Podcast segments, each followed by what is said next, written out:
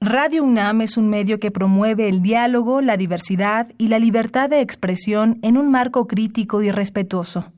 Los comentarios expresados a lo largo de su programación reflejan la opinión de quien los emite, mas no de la radiodifusora.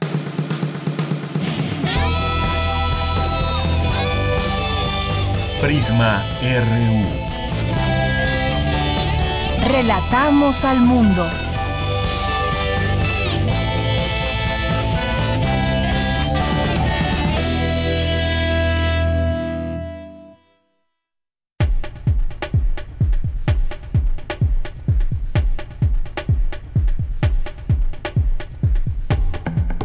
Una de la tarde con cuatro minutos. Sean todos ustedes bienvenidos a esta emisión de este lunes 19 de agosto de Prisma RU a través de la frecuencia de Radio UNAM de FM 96.1 y también aprovechamos para enviar saludos a quienes nos escuchan a través de www.radio.unam.mx. Qué gusto que estén con nosotros acompañándonos y que nos permitan llegar hasta ustedes con propuestas informativas. Vamos a platicar por supuesto, hoy de varios temas que consideramos de interés y ojalá que se queden con nosotros. Yo soy de Yanira Morán y en nombre de todo el equipo los invitamos a que nos acompañen en este informativo de aquí a las 3 de la tarde. Les decía, tema un tema obligado pues será este de los acuerdos entre gobierno de la ciudad y grupos feministas después de la marcha del viernes. Platicaremos con Yani Venegas, que es feminista y comunicóloga y que fue participante también de esta reunión y de la marcha. Hablaremos de este tema. Por supuesto que son bienvenidas, como siempre, como todos los días, sus opiniones, sus análisis, sus preguntas al respecto de los temas que les vamos presentando en arroba PrismaRU en Twitter, nos pueden hacer llegar sus comentarios, en PrismaRU en Facebook y también a través del teléfono 5536-4339. Eh, además de ello, vamos a platicar con el doctor Carlos Hershenson, que es investigador del Instituto de Investigaciones en Matemáticas Aplicadas y en Sistemas, y con él vamos a platicar de la aplicación Puma Móvil, esta aplicación que pues bueno, nos va a permitir una mejor movilidad ahí en Ciudad Universitaria. Acompáñenos y háganos sus preguntas si es que ya las tienen para que se las podamos preguntar al doctor. También vamos a tener en nuestra segunda hora una invitación a la obra de teatro La Tortuga de Darwin en el Teatro Santa Catarina. En Cultura, Tamara Quirós nos presentará una entrevista con Edna Campos, la directora de Macabro así que no se la pierdan. Vamos a tener también, como todos los días, información de lo que sucede en nuestra universidad, en nuestros distintos campus universitarios, universitarios, y también tendremos a Otto Cázares con su cartografía RU, la Gaceta UNAM del día de hoy y las actividades para la semana en la sala Julián Carrillo, así que no se lo pierdan. Esto es parte de lo que tendremos el día de hoy aquí en Prisma RU. Y desde aquí, relatamos al mundo. Relatamos al mundo. Relatamos al mundo. Una de la tarde con siete minutos en nuestro resumen de noticias universitarias realizan por qué es diferente, analizan por qué es diferente la comunicación eh, de la medicina. Cindy Pérez nos ampliará esta información. Destaca José Franco, Pepe Franco, la importancia de los avances tecnológicos para acelerar la investigación en astrofísica y Dulce García nos tendrá aquí la información. La autonomía está en constante cambio y demanda autocrítica de las universidades, asegura el rector de la UNAM, Enrique Graue, y mi compañera Virginia Sánchez nos tendrá los detalles. En los temas nacionales, el presidente Andrés Manuel López Obrador aseguró que no hay una venganza contra Carlos Ahumada y que no hay consigna en su gobierno para perseguir a nadie. Y esto con respecto a esta detención allá en Argentina de Carlos Ahumada y que, bueno, pues deja muchas preguntas ahí abiertas. Finalmente lo exonera un, eh, un juez, su defensa lo da a conocer así y le tendremos esta información también más adelante. Eh, también este lunes los integrantes de la bancada de Morena en el Senado elegirán al presidente de la mesa directiva de la Cámara Alta. El exgobernador de Veracruz, Javier Duarte, ofreció a la Fiscalía General de la República entregarle pruebas sobre el dinero que desvió desde el gobierno a la campaña de Enrique Peña Nieto en 2012, de acuerdo con el diario Reforma. La administración del gobernador de Nuevo León, Jaime Rodríguez, ha pagado al menos 23 millones de pesos a una empresa creada en Panamá que ha sido ligada a escándalos internacionales de corrupción y espionaje en diferentes países. El 48% de las cuentas administradas por las AFORES están inactivas porque la pensión para esos trabajadores peligra porque no alcanzarán a cubrir los requisitos de ley. En los temas internacionales, el presidente estadounidense Donald Trump presumió imágenes de lo que aseguró es el avance en la construcción del muro fronterizo con México. Hoy en la UNAM, ¿qué hacer y a dónde ir? El Instituto de Investigaciones Filológicas de la UNAM te invita a la presentación del libro digital Recorriendo el Lindero, Trazando la Frontera, coordinado por investigadores del posgrado en estudios mesoamericanos. Asiste hoy a las 16 horas a la sala de videoconferencias del Instituto de Investigaciones Filológicas, ubicado a espaldas del Museo Universum en Ciudad Universitaria. TV UNAM transmitirá la cinta A Paso de Cojo, del director Luis Alcoriza. Este largometraje aborda la historia de un batallón de lisiados que, en medio del México rural de la década de los años 20, son capitaneados por un cura y un fanático comandante, quienes deciden apoyar y participar de manera activa en la guerra cristera en busca de honores y gloria. No te pierdas esta historia y sintoniza la señal de TV UNAM hoy en punto de las 22 horas por el canal 20.1 de televisión abierta. No te puedes perder el seminario permanente sobre reformas electorales y democracia, a cargo de la licenciada en Derecho María Guadalupe Salmorán Villar, doctora en Teoría Política por la Universidad de Turín, Italia. La cita es hoy a las 16 horas en el aula Centenario y el aula Dr. Guillermo Floris Margadán del Instituto de Investigaciones Jurídicas en Ciudad Universitaria.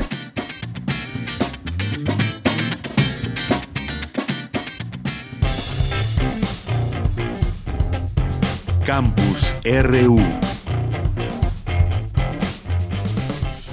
Una de la tarde con 11 minutos y bueno, pues entramos a nuestro campus universitario, seguimos comentando todo este tema de la autonomía, lo que tiene que ver con esta palabra y sobre todo pues discutirla desde nuestra universidad. Asegura el rector eh, de la UNAM, Enrique Graue, que la autonomía demanda autocrítica de las universidades. Mi compañera Virginia Sánchez nos tiene esta información. Adelante Vicky, buenas tardes.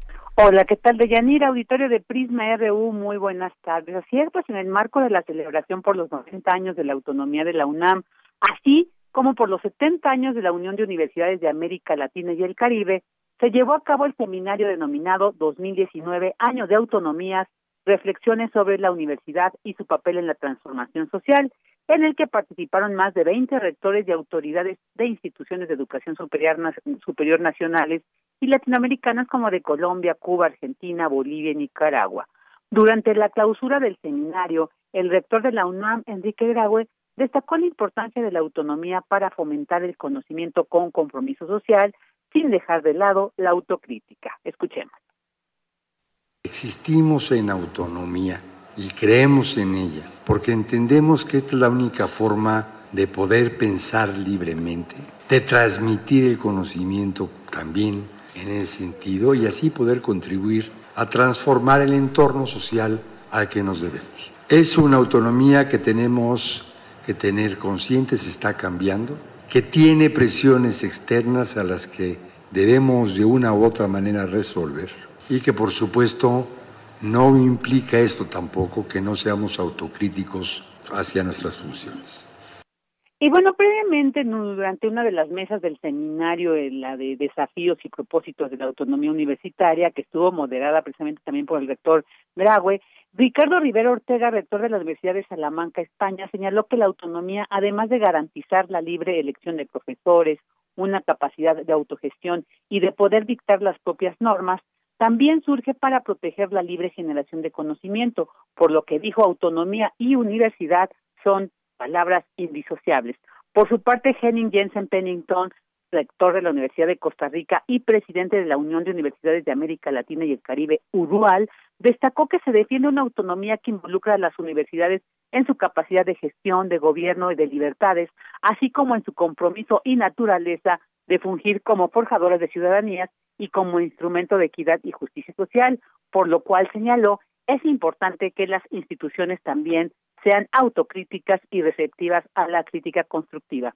Cabe destacar que durante el evento, eh, tanto el presidente de la UDUAL como la rectora de la Universidad Autónoma de Santo Domingo, Emma Polanco Melo, entregaron cada uno un reconocimiento al rector de la UNAM, Enrique Graue, por el 90 aniversario de la autonomía, ya que la UNAM condensa las aspiraciones de todas las universidades de la región y por ejercer durante 90 años la autonomía de manera responsable, señalaron respectivamente.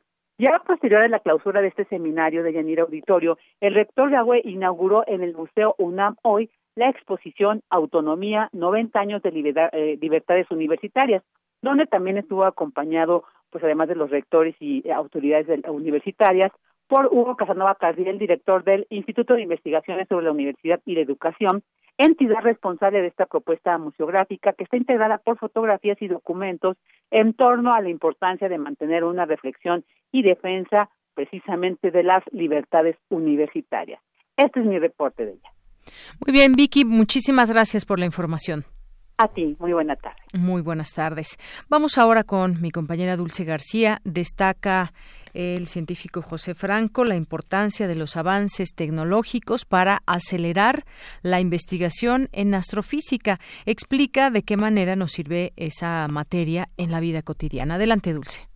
Al ofrecer la conferencia La astrofísica y las nuevas tecnologías, el doctor José Franco, investigador del Instituto de Astronomía de la UNAM, explicó cómo todas las personas usamos la teoría de la relatividad de Albert Einstein de manera cotidiana. Los relojes caminan a rapideces diferentes dependiendo del campo gravitacional. Eh, los campos gravitacionales más fuertes que existen en el universo son los de los agujeros negros.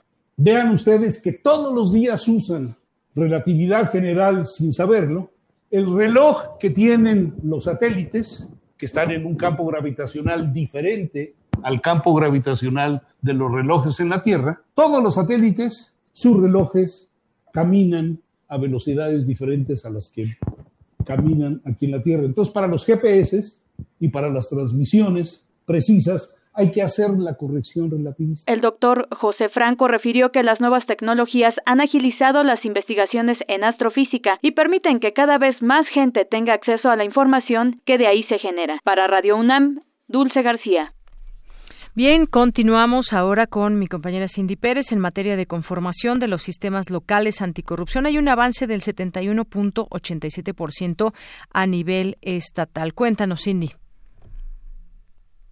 gusto saludarte. Con el fin de analizar y conocer diversas experiencias nacionales e internacionales a fin de fortalecer el sistema local anticorrupción y hacer de este un modelo para todo el país, dio inicio en el Museo de la Ciudad de México el foro Sistemas Anticorrupción, Retos, Perspectivas, Experiencias.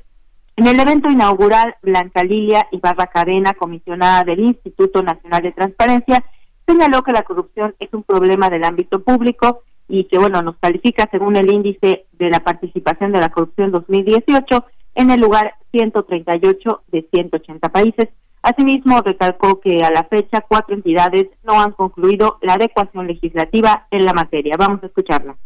El acuerdo con el artículo segundo transitorio de la Ley General del Sistema Nacional Anticorrupción, todas las entidades federativas deberían, deberían cumplir a más tardar el 18 de julio de 2017 con las modificaciones legislativas pertinentes para conformar el sistema local anticorrupción. No obstante, de conformidad con los datos reportados por el Sistema Nacional Anticorrupción respecto del seguimiento a los sistemas locales, al 9 de agosto del año en curso, cuatro entidades federativas no habían concluido con la adecuación legislativa en la materia ni tenían instalado su comité coordinador del sistema local anticorrupción. Dos entidades federativas no cuentan con comité de participación ciudadana. En tres entidades no se había nombrado el fiscal anticorrupción y cinco entidades no contaban con secretaría ejecutiva del sistema local.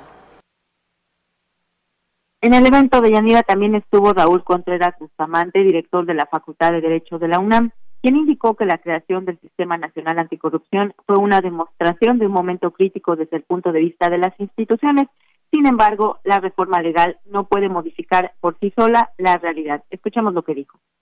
Desde el punto de vista de las instituciones que nos encargamos a la enseñanza del derecho, eh, vemos y a veces padecemos, en donde vemos reformas constitucionales o reformas legales que se celebran, que tienen como éxito los consensos partidarios, pero que no reciben el impulso las leyes reglamentarias ni los presupuestos adecuados para poderlos echar adelante.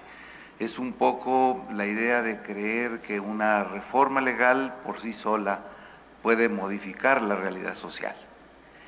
Y cuando nosotros escuchamos las eh, cifras, las estadísticas, el avance de un sistema que debía de haber empezado a funcionar plenamente en 2017, pues no deja de llamarnos la atención de preocuparnos, pero al mismo tiempo nos da un respiro, un aliento el ver que estamos trabajando en el sentido adecuado.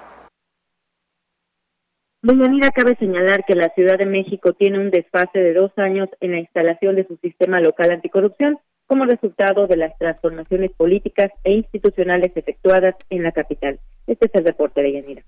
Gracias, Cindy. Muy buenas tardes. Muy buenas tardes. Relatamos al mundo. Relatamos al mundo. Porque tu opinión es importante, síguenos en nuestras redes sociales, en Facebook como Prisma RU y en Twitter como arroba PrismaRU. Una de la tarde con 20 minutos. Continuamos. Alrededor de 40 mujeres de distintos grupos feministas asistieron a la reunión de este domingo con la jefa de gobierno de la ciudad, Claudia Sheinbaum, como parte de los compromisos que hizo tras las protestas eh, lideradas por mujeres para exigir seguridad.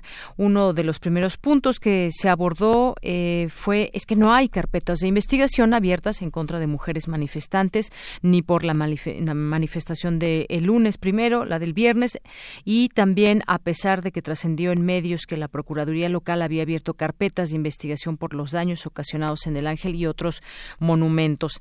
Eh, vamos a platicar justamente sobre, pues, sobre la marcha, sobre estos acuerdos. Ya nos acompaña vía telefónica, le agradezco mucho, nos toma esta llamada a Janine Venegas, que es feminista y comunicóloga y que estuvo participando ayer en esta reunión y también en la marcha. ¿Qué tal, Janine? Muy buenas tardes, bienvenida.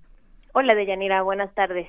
Gracias por el espacio. A ti, Janine, por aceptar esa llamada. Pues, en primer lugar, vamos, vamos eh, a ir por partes, vamos a regresarnos al viernes. Cuéntanos cuáles fueron esas exigencias por las que salieron a marchar el pasado viernes. Mira, eh, de entrada, la marcha fue una respuesta sobre todo a la marcha del lunes, ¿no? Eh, el lunes fue una marcha pequeña, pero que hizo mucho ruido y la respuesta del gobierno no estuvo a la altura de nuestras exigencias, de nuestras peticiones y por supuesto no está a la altura de las necesidades como mujeres que tenemos de que nos están matando, ¿no? Entonces, el gobierno no está respondiendo a la altura de lo que pedíamos y por eso se hizo la marcha del viernes. En principio se hizo por esta respuesta de lo que había sucedido el lunes y bueno, pues también hay exigencias que también son de raíz y que tienen que ver con esta violencia que padecemos las mujeres. Así es, unas cifras rápidas eh, de la ONU. Eh, México es el país número uno que difunde pornografía infantil del mundo y de esa pornografía infantil el 80% son niñas. Eh, por ejemplo, el 98.5% de los casos de violencia quedan impunes, solamente 1.5 se le hace, digamos, justicia. Nueve de cada diez violadores están libres. Diez mujeres son asesinadas diario. O sea, mientras hacemos esta entrevista y termine el día, para hoy en la noche habrá diez mujeres menos, a las que mataron por ser mujeres. Entonces, eh, sí nos sí nos preocupa mucho como mujeres estar en un país en donde nos están matando y que las posturas del gobierno los vuelvan cómplices, es un Estado cómplice. Y hubo, Janine, algunos casos específicos que también habían, se habían suscitado en últimos días, como el caso de una joven en Azcapotzalco que presuntamente fue violada por cuatro policías y, y entre otros casos. Sí, es verdad, ese es uno de los, de los muchos casos Eh, quiero hacer aquí un, pequeño paréntesis. Nos preocupa también que el gobierno esté trabajando en conjunto con los medios y que por un lado nos muestren videos de entrada desfasados de, en tiempo, eh, videos que no tenían que sacar porque había un proceso de denuncia que no podía ensuciarse con esas pruebas y que a, la víctima la revictimizan y la criminalizan. Entonces, eh, para dejar claro que independientemente a que fuera verdad o mentira lo del video, que nosotras siempre creemos en la víctima, no solo estamos marchando por eso y no solo nos estamos manifestando por eso, es por todas las mujeres, por las que son niñas, por las ancianas, por las que trabajamos, por todas estamos manifestándonos. Y además en este caso que se platica en particular deja también al descubierto pues las líneas no solamente de investigación sino la forma en que se está haciendo se filtran cosas hay situaciones en las que pues lo que se quiere es una pulcritud en estas investigaciones que nos lleven a saber quién agredió o quién quién está agrediendo a las mujeres. Por supuesto lo mínimo que merecemos son procesos limpios y transparentes que si las autoridades ya no nos protegieron y ya fuimos víctimas de un abuso, de una violación, al menos tengamos a una institución que nos respalde al 100% y que no nos falle también, como nos está fallando cada institución y cada autoridad y el Estado. Pasemos al, al viernes, Janine. Eh, vimos a través de distintos medios de comunicación una, una cobertura de ciertas características. Hay quien se, eh, quien procuró pasar, eh, pues no solo actos que se vivieron dentro de la marcha y de los cuales hubo también reclamos, sino también el origen de todo esto, el origen, el enojo que hay dentro de mujeres que participaron y que no participaron en esta, en esta protesta. ¿Qué puedes decir de, de todo esto? que eh, tú que estuviste ahí, cuéntanos un poco cómo es que tú lo viviste. Pues se nos han cerrado todas las puertas.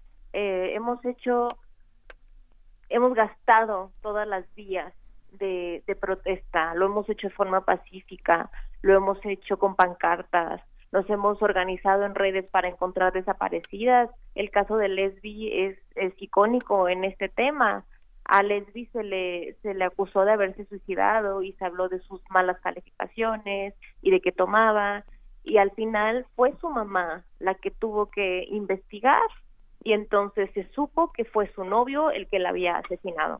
Y entonces el caso de un feminicidio se estaba tratando como un suicidio. Nosotras nos organizamos para encontrar a desaparecidas. Nosotras hasta hemos bailado manifestándonos y terminamos siendo chistes. Entonces, las puertas se nos han cerrado siempre, no solo en este gobierno, en todos. Y antes de que existiera tal cual un sistema político de gobierno, se nos han cerrado las puertas. Ahora llegó el momento de tirarlas y ni modo, no vamos a dar ni un solo paso atrás. Janine, en este sentido, ayer en esta reunión que tuvieron con la jefa de gobierno Claudia Sheinbaum, ¿cuál fue la exigencia? Además sabemos que pues está pendiente este tema de la alerta de género aquí en la Ciudad de México. Cuéntanos de esta reunión. Así es. Eh, con respecto a la alerta de género, pedimos que no fuera simplemente algo que se active y que al final no significa nada, ¿no? O sea, hay procesos y protocolos que se deben seguir cuando hay una alerta de género que no ocurren. Eso de entrada. En segunda, me parece que activar alertas de género por estado ya es absurdo. O sea, México está en alerta de género todos los días, constantemente, no no hay bajas y altas, o sea, hay una cifra específica de 10 a 11 mujeres asesinadas diarias. México está en alerta, en alerta de género.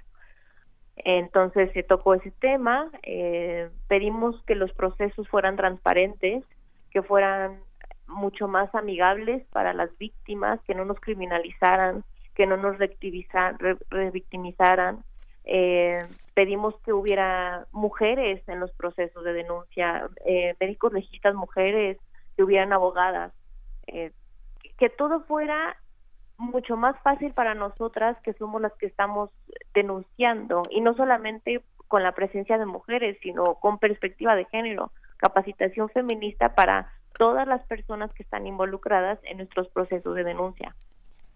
Exactamente. Y además este tema de la activación de alerta de género en la ciudad, pues ya es una petición que se tenía de tiempo atrás. Incluso en otros estados ha sucedido. Las autoridades son reticentes a declarar una alerta de género porque, pues, esos son puntos malos para sus gobiernos, porque quiere decir que no están atendiendo de manera adecuada todas eh, las carpetas y además todas las eh, lo que se debe hacer cuando cuando hay demasiados números de mujeres que son violentadas al día. Esto pues les genera malos puntos, pero por otra pues es como querer tapar el sol con un dedo. Exactamente, o sea, tienen que hacerse responsables. En algún momento en la plática de ayer eh, se aclaró que esto no inicia con el gobierno eh, de Morena, pero sí es responsabilidad de ellos, es obligación de ellos darle el seguimiento y no perpetuar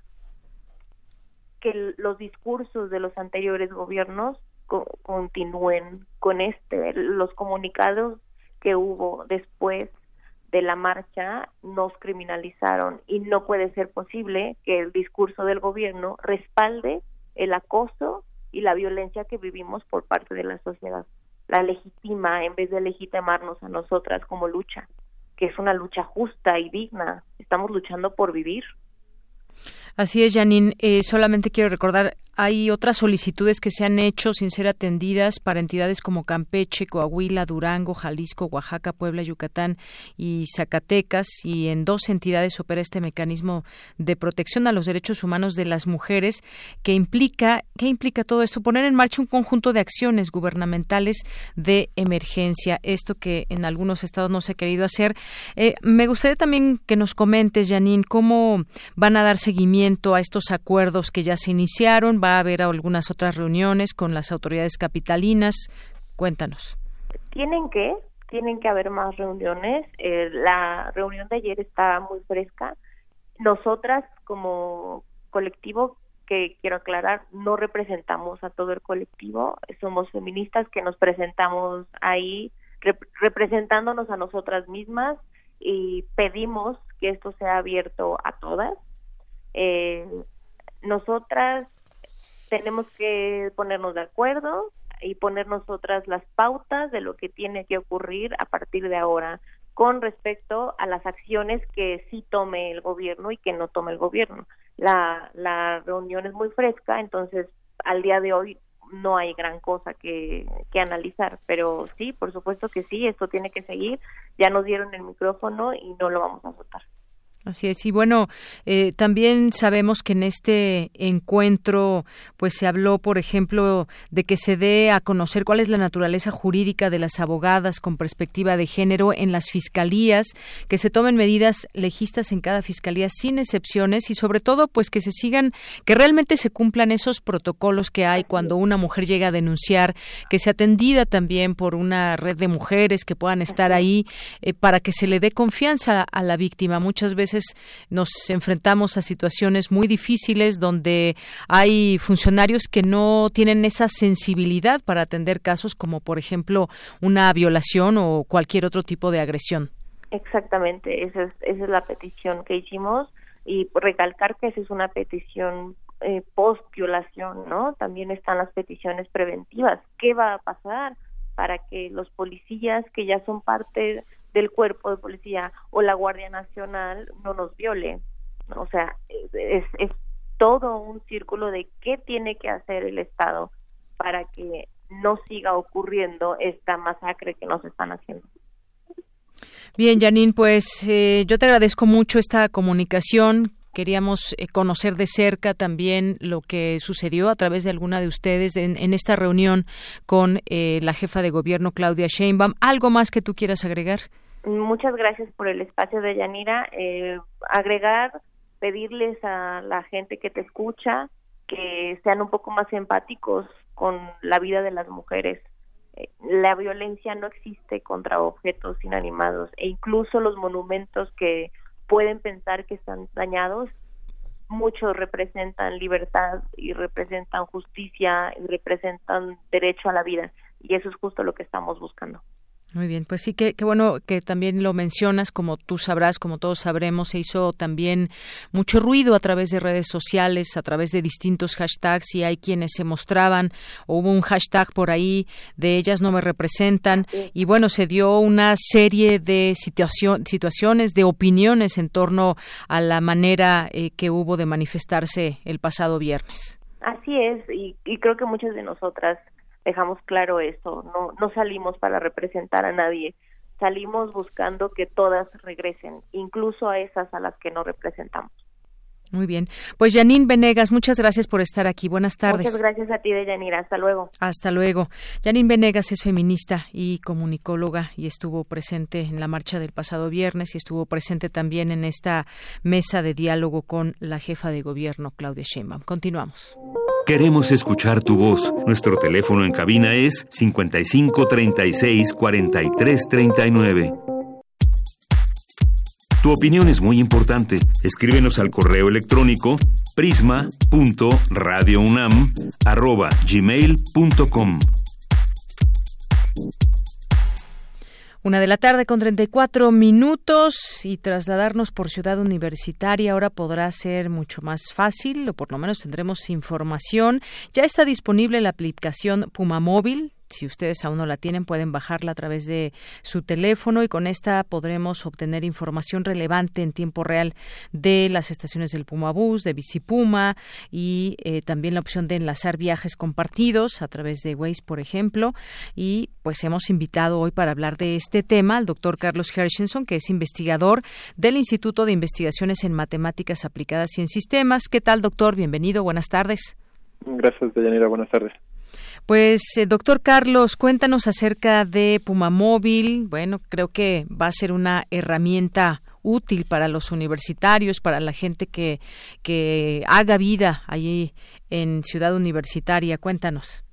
Sí, pues de hecho, algunos colegas aquí en Lima ya tenían el proyecto de lanzar una aplicación similar con información de Puma Bus en tiempo real, por distintos obstáculos más políticos que técnicos, pues esto se había venido retrasando y pues nosotros con este esfuerzo ya llevamos eh, tres años eh, con apoyo de la UNAM, de CONACYT y, en colaboración con muchas dependencias de la UNAM porque pues digamos aunque lo estamos haciendo desde el Centro de Ciencias de la Complejidad eh, ha requerido de pues de mucha gestión y política dentro de la universidad y pues finalmente ya liberamos una primera versión con funcionalidad que pues debería ser útil para una buena parte de la comunidad.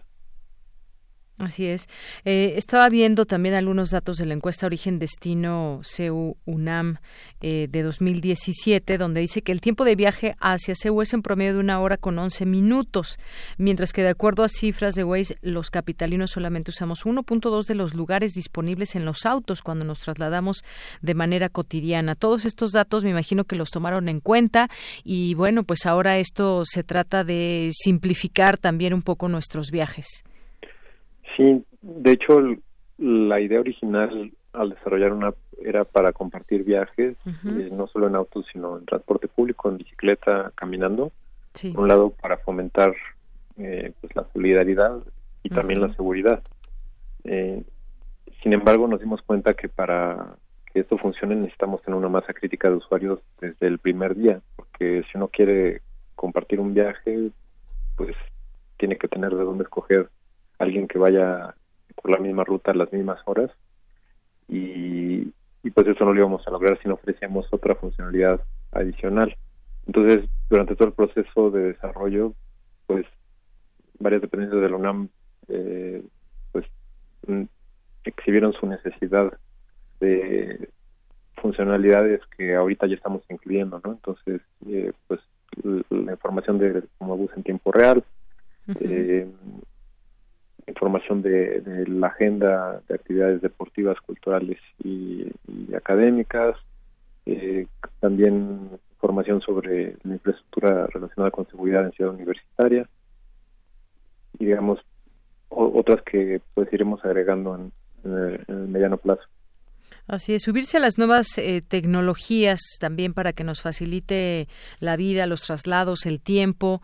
Eh, sabemos que también, por supuesto, hay, hay horas de más tránsito en nuestra ciudad universitaria, hay horas donde está un poquito más saturado eh, el transporte que hay al interior de la misma y esto pues vendrá a ayudar justamente en conocer un poco más de estos traslados y como decías algo muy importante que nació la idea de esta aplicación en, un en algún momento, pues de compartir esos viajes y eficientar también el, pues la manera en que nos trasladamos. Si muchos, miles acuden todos los días hacia allá, ciudad universitaria, desde distintos lugares, bueno, pues que también tengan esa oportunidad desde allá saber qué es lo que ocurre con estos viajes.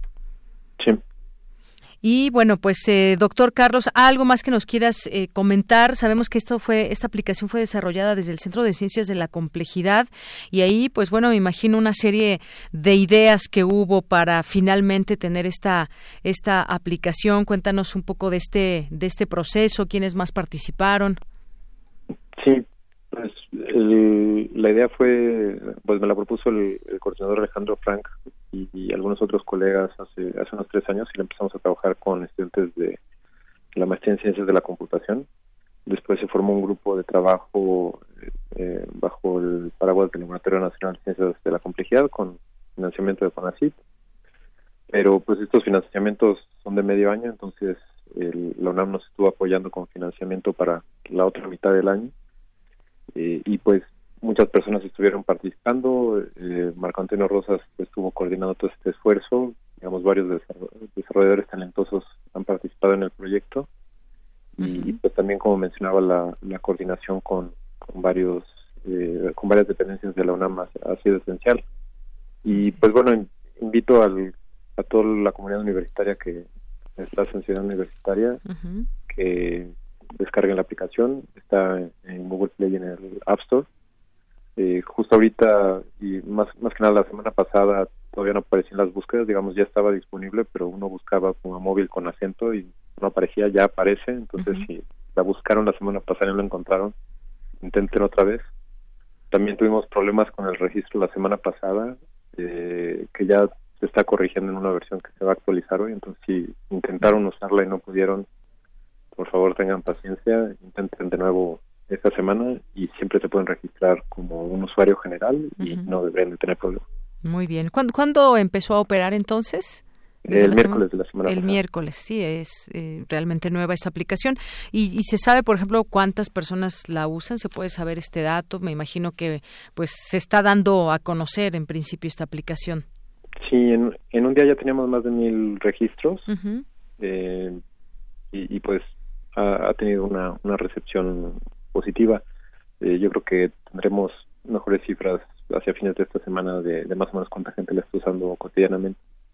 Claro, primero tienen que, que, conocer que existe, bajarla, ver qué tanta utilidad o beneficios pueda tener, qué provecho se le puede sacar para los viajes propios de cada persona y bueno, pues seguramente se irán sumando más usuarios de esta aplicación. Doctor, ¿algo más que nos que nos quieras comentar? Sí, pues la idea también de esta aplicación es que las soluciones que exploramos en Ciudad Universitaria, si son exitosas, pues poder exportarlas al resto de la ciudad y a otras ciudades en el país. eh, digamos, Ciudad Universitaria ha sido un poco un pequeño laboratorio de movilidad. aquí pues se tuvo el primer sistema de bicis compartidas, el primer carril confinado de, autobús y, pues digamos estamos tratando de innovar no solo para beneficio de la comunidad universitaria, sino también para explorar qué innovaciones tecnológicas podrían mejorar la movilidad en la ciudad. Claro, eh, me gusta esto que nos dices de laboratorio de movilidad, porque justamente esto se puede ir perfeccionando, pero además se puede ir replicando hacia otros lugares. Es correcto, y si es un fracaso rotundo, pues entonces no invertimos tanto. Exactamente. Bueno, pues esto del Pumabús ya, ya nos irás platicando, pero por lo pronto empieza bien ahí con, con los usuarios que nos dices, el número de usuarios, y pues estaremos ahí platicando en otro momento a ver cómo le va a esta aplicación, pero sobre todo que nos que nos que nos facilite la vida en cuanto a tiempos y traslados y todo lo que tiene que ver con con, eh, con ciudad universitaria cuando vamos de una facultad a otra o de una facultad al CELE o a ver una película, el centro cultural, en fin, podemos tener todos estos datos, como dices, eh, de lo que está sucediendo con respecto a la forma en que nos podemos trasladar. Es correcto. Muy bien, pues doctor, gracias por estar con nosotros, por explicarnos cómo nace Puma Móvil y que más gente se pueda inscribir en esta aplicación, que la pueda bajar y la pueda utilizar y le facilite la vida. Muchas gracias. A ti, Dayanira, buenas tardes. Muy buenas tardes. Hasta luego, doctor Carlos Hershenson, investigador del Instituto de Investigaciones en Matemáticas Aplicadas y en Sistemas. Continuamos. Relatamos al mundo. Relatamos al mundo. Bien, continuamos en algunos temas nacionales que compartirles. Me llamó la atención esta, esta nota que hoy publica el Universal. Dice, detienen a más de cuatro mil niños trabajaban para el crimen organizado. Llama la atención el número, el número de niños. Dice que el 3 de diciembre de eh, 2010 una noticia conmocionó a todo México eh, luego de que un joven apenas de 14 años fue detenido por elementos de la Secretaría de la Defensa Nacional y bueno hace este este recuento de aquel joven que en su momento impactó.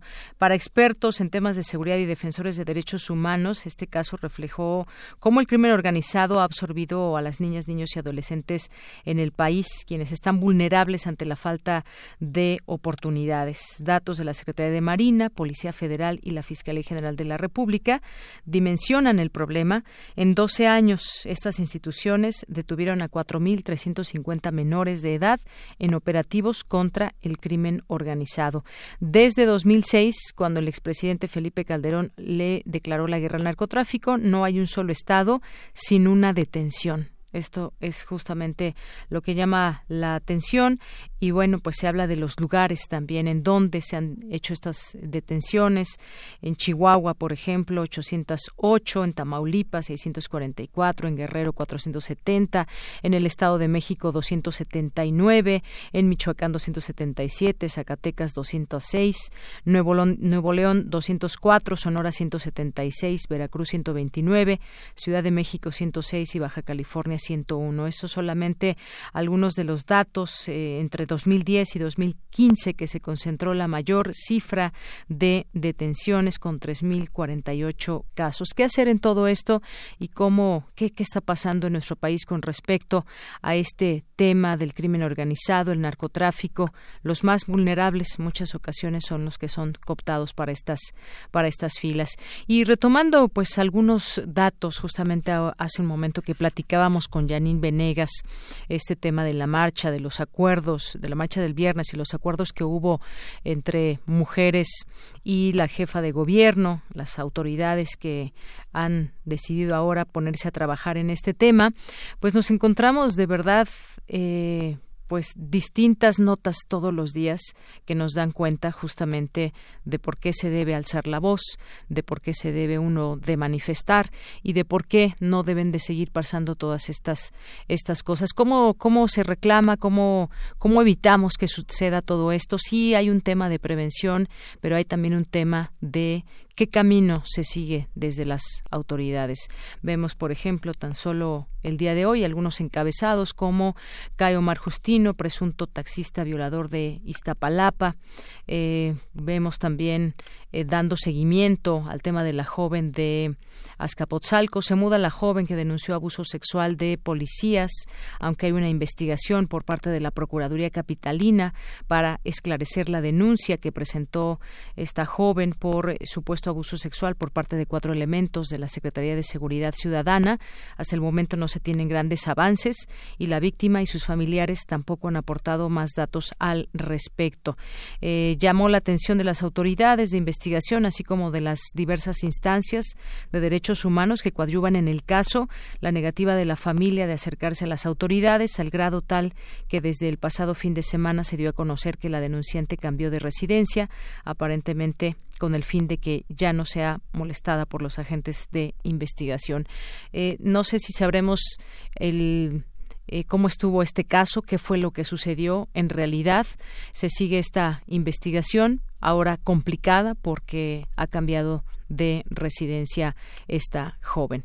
Bueno, pues ahí seguimos, por supuesto, atentos a este tema y a otros que están ligados, por supuesto, a mujeres. El fin de semana también eh, hubo otros casos, como el caso de una joven de 28 años encontrada en Puebla luego de que había sido secuestrada.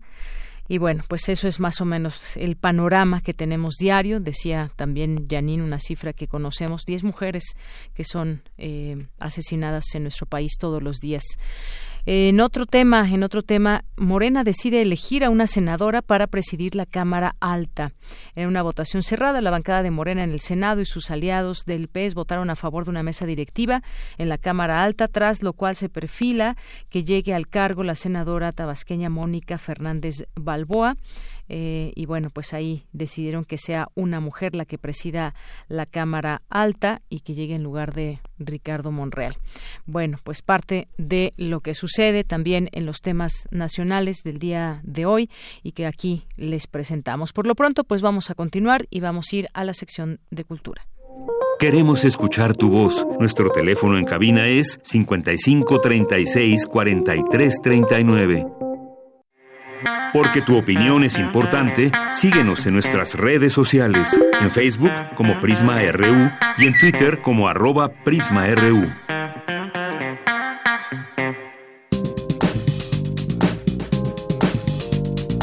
Cultura RU.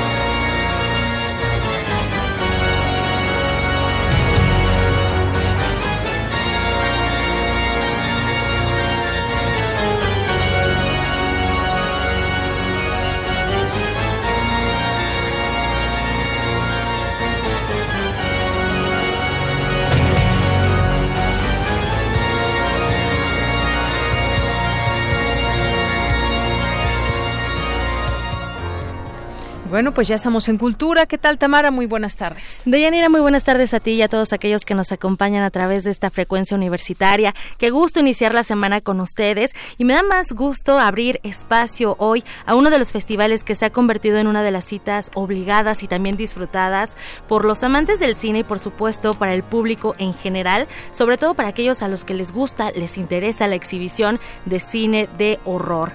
Y bueno, les cuento que el próximo 21 de agosto y hasta el 1 de septiembre se llevará a cabo Macabro Festival de Cine de Horror de la Ciudad de México. Y para contarnos lo que nos ha preparado todo este gran equipo que conforma este festival, ya nos acompaña en cabina Edna Campos. Ella es directora de Macabro. Edna, es un horror tenerte en esta cabina.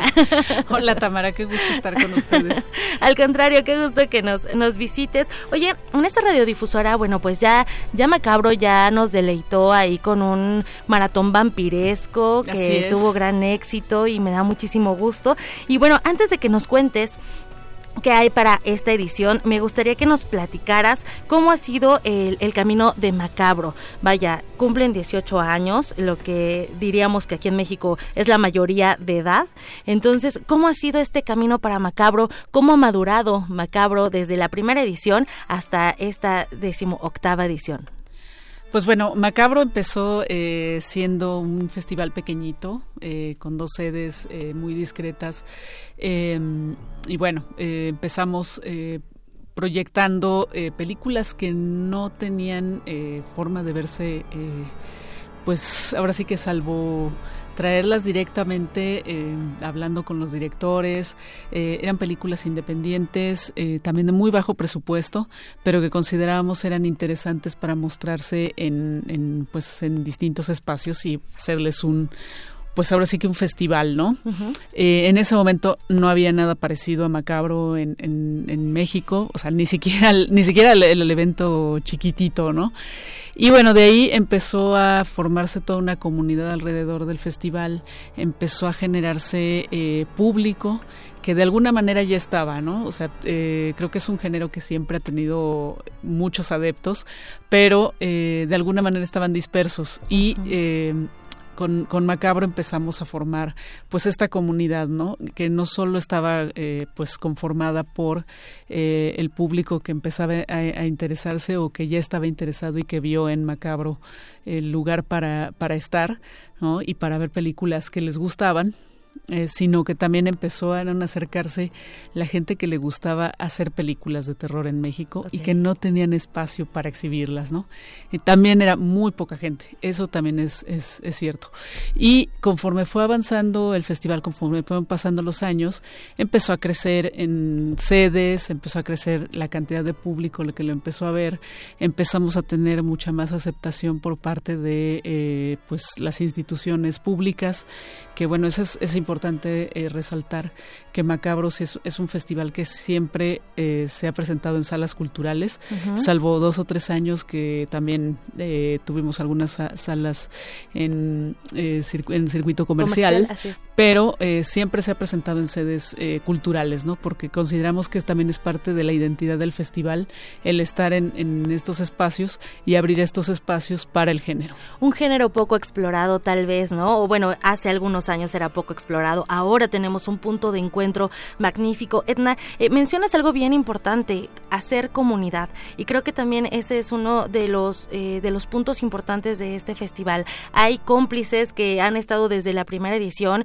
y bueno, han seguido eh, el camino y los pasos de Macabro, van a la inauguración, van por supuesto a la clausura que es también de los imperdibles, aunque suene a cliché, sí es de los imperdibles. Entonces, bueno, también hay forma de, de, que la gente, además de disfrutar del cine de horror, de las charlas previas y de todo este contexto del, del festival, también hay gente que puede eh, apropiarse de este festival, ser más cómplice, porque vaya, van por el camino independiente. Hay, hay unas membresías que me, me encantan los nombres, fantasma, vampiro y demonio.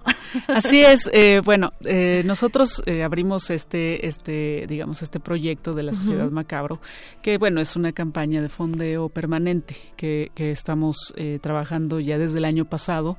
Y bueno, eh, pues tenemos a nuestra primera generación de socios eh, de la sociedad macabro, de, iniciados.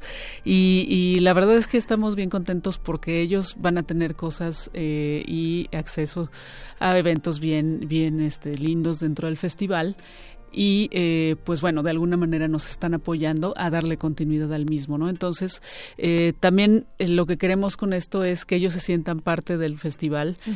mucha gente define al equipo que hacemos Macabro como que somos una familia, ¿no? Entonces, de alguna manera también es una forma de invitarlos a que sean parte de esta familia que es una familia muy oscura, una familia muy freak, pero al fin y al cabo una comunidad, ¿no? Por supuesto, es las ventajas de escoger a la familia entre amigos, entre cómplices. Así es. Edna, y bueno, ahora sí, a ver, cuéntanos. La inauguración se va a llevar a cabo este 21 de agosto. Híjole, y con una, una eh, película bastante interesante. A ver, cuéntanos, El fantasma de la ópera. Así es, eh, vamos a ver el Fantasma de la Ópera el próximo 21 de, agosto, este miércoles, que ya es en dos días prácticamente. Eh, vamos a tener la, eh, la versión de 1925 que es eh, una versión muda y que es un clásico del cine silente y también del cine de terror, ¿no? que, que además es protagonizada por uno de los íconos de este género que es Lon Chaney. Y eh, para ello tendrá una musicalización con una partitura original para ello eh, a cargo de la banda de rock El Clan que además también es una banda eh, pues, legendaria y consagrada aquí en México. 25 años de trayectoria. Exactamente, ¿no? Y además considera la primera en eh, el rock gótico aquí en México. Entonces, la verdad es que sí, eh, creo que va a ser una gran experiencia para todos.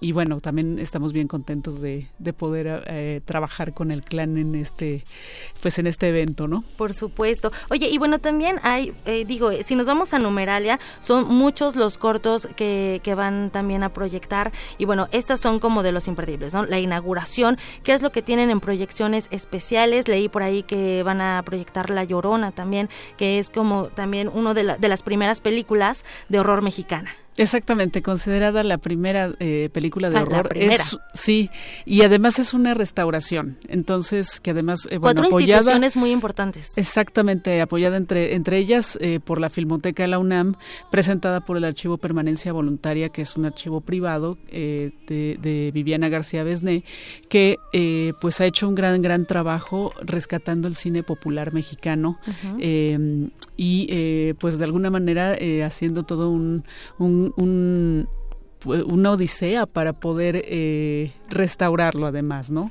sea, rescatarlo y restaurarlo y, y, la verdad es que, bueno, esto de que, de que lo hiciera también con La Llorona, pues es, es, increíble, ¿no? Por supuesto. Edna Campos, y bueno, también hay dentro de esta decimoctava edición homenajes, como, como siempre, pues Macabro rinde homenajes a, cineastas también, y bueno, en este caso van a tener a un colombiano. A ver, cuéntanos de este Exactamente. bueno, eh, Jairo Pinilla, que es el considerado el padre del cine de terror, ciencia ficción y fantástico de Colombia, estará en México para presentar tres de sus películas más eh, representativas de de, su carrera y además nos trae el estreno mundial de su más reciente eh, película, ¿no?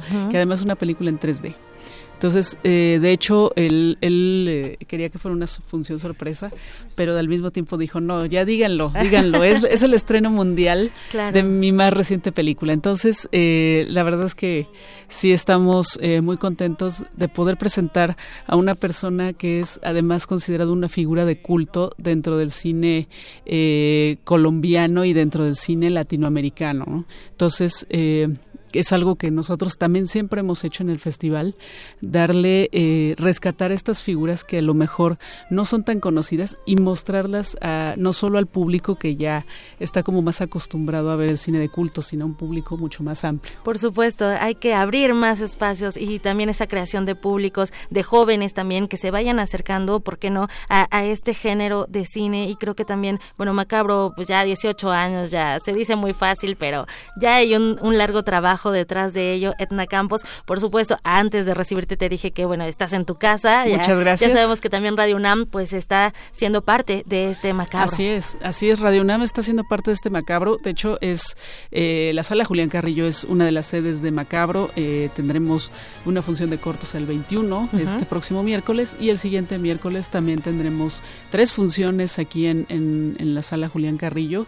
Y eh, no solo eso, sino que también se transmitirá el podcast dedicado al vampiro, a estos 200 años. De John William eh, Polidori. Exactamente, ¿no? A estos 200 años que cumple el texto, eh, hicimos, un, hicimos la producción de un podcast y bueno, tenemos la fortuna de poder compartirlo con el público a través de Radio UNAM. Excelente, y esa es dirigida por Eduardo Ruiz Sabiñón, si no mal recuerdo. El, el, podcast no, lo realizó Cassandra Vicario. Ah, claro, y lo que van a, bueno, lo que él fue eh, un radioteatro, me parece. Así, es, así, es, Muy bien, pues Edna Campos, entonces tenemos una cita del 21 de agosto hasta el 1 de septiembre. Son 16 sedes, así que los invitamos a que visiten Macabro, eh, ¿es macabro.mx? Macabro.mx ya en, próximas horas hemos tenido algunos problemitas con la página, pero eh, ya en próximas horas estará en línea para que eh, puedan revisar horarios, sedes, eh, toda la programación completa con la sinopsis, las películas que, que, estarán en competencia, todos estos clásicos que ya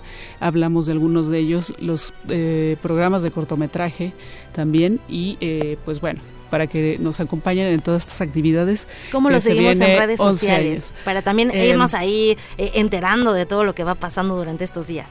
Eh, Macabro Fitch en Instagram, Twitter y Facebook. Excelente. Etna Campos, muchísimas gracias por tu visita. Deseamos que esta edición, bueno, pues tenga mucho éxito, que la gente vaya, que se acerque. Muchas gracias por visitarnos. Gracias a ustedes. Gracias, gracias Tamara, gracias, Edna y pues además ya tienen su público también de Macabro que se va extendiendo cada vez más. Pues vamos a hacer un corte y regresamos a la segunda hora de Prisma RU.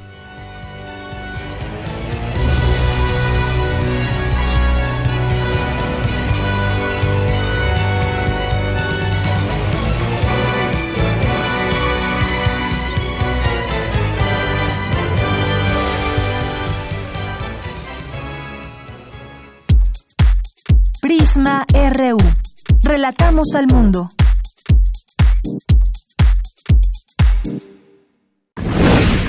Compartiendo experiencias. El 20 de julio de 1969, después de un viaje de cuatro días, el Apolo 11 conseguía lo que hasta el momento era tan solo un sueño para la humanidad, llegar a la Luna. Para algunos fue un hito en la historia y para otros un enorme engaño orquestado por intereses políticos. Radio UNAM quiere escuchar tu opinión. Llama a nuestro buzón lunar al 55 23 32 81 y deja tu comentario. Si viste el alunizaje, ¿qué significó para ti? Si no lo viste, ¿crees que haya motivos para dudar de él? Queremos escuchar tu experiencia. Radio UNAM. Experiencia sonora. Sí, ¿quién habla? Paco. ¿Qué canción quieres? La verdad, no quiero una canción. Sé que mi papá escucha tu programa y ahora quiero que me escuche. Tengo algo importante que decirle. ¿Cómo se llama tu papá? Toño. Toño, ya es hora de poner atención. 5.6 millones de niñas, niños y jóvenes participaron en la consulta infantil y juvenil del INE. Visita INE.mx y descubre que están diciendo cosas que los adultos no están acostumbrados a escuchar. Es tiempo de poner atención. Es tiempo de hacer algo. Contamos todas, contamos todos. INE. No esperes a que llegue la tormenta. Prepárate. Ubique el refugio temporal más cercano y si hay alerta, trasládate allí. Prepara tu mochila de emergencia con documentos importantes, alimento, radio, pilas y linterna. Llévala contigo.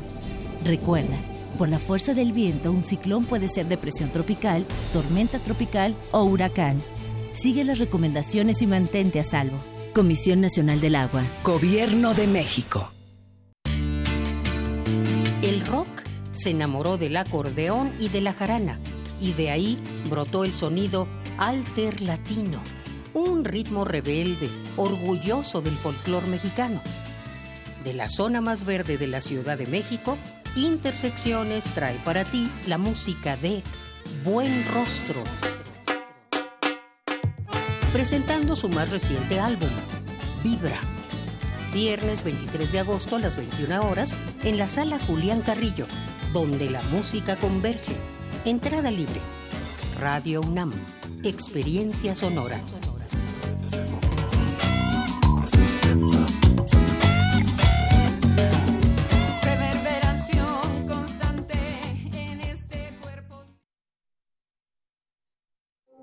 Queremos escuchar tu voz. Nuestro teléfono en cabina es 55 36 43 39. Mañana en la UNAM, ¿qué hacer y a dónde ir? La Facultad de Contaduría y Administración organiza la conferencia Los roles en la familia contemporánea, el papel de la mujer, que contará con la participación del maestro Sergio Hernández Montiel de la Dirección de Educación Especial de la Secretaría de Educación Pública. La cita es mañana 20 de agosto a las 11.30 horas en el auditorio del Centro de Desarrollo Docente Maestro José Antonio Echenique, ubicado a un costado de la Facultad de Contaduría y Administración en Ciudad Universitaria. La Dirección General del Deporte Universitario abre su convocatoria para los Juegos Universitarios 2020, donde a través de 42 deportes se busca fomentar la cultura física entre la comunidad universitaria y la integración entre las diversas escuelas, facultades y sistema incorporado. Si eres alumno de educación media superior, licenciatura y posgrado, puedes representar a tu escuela o facultad en diferentes disciplinas como atletismo, baloncesto, escalada deportiva, esgrima, fútbol rápido, entre otras. Los Universitarios se llevarán a cabo de septiembre de este año a marzo del 2020. Consulta la convocatoria completa en www.deporte.unam.mx. El Instituto de Investigaciones sobre la Universidad y la Educación te invita a la conferencia ¿Qué pasó en 1999? Diálogo sobre la huelga en la UNAM, que se llevará a cabo mañana 20 de agosto a las 10 horas en las salas A y B del cuarto piso del Instituto de Investigaciones sobre la Universidad y la Educación, ubicado en el Centro Cultural Universitario. La entrada es libre. Para Prisma RU, Daniel Olivares.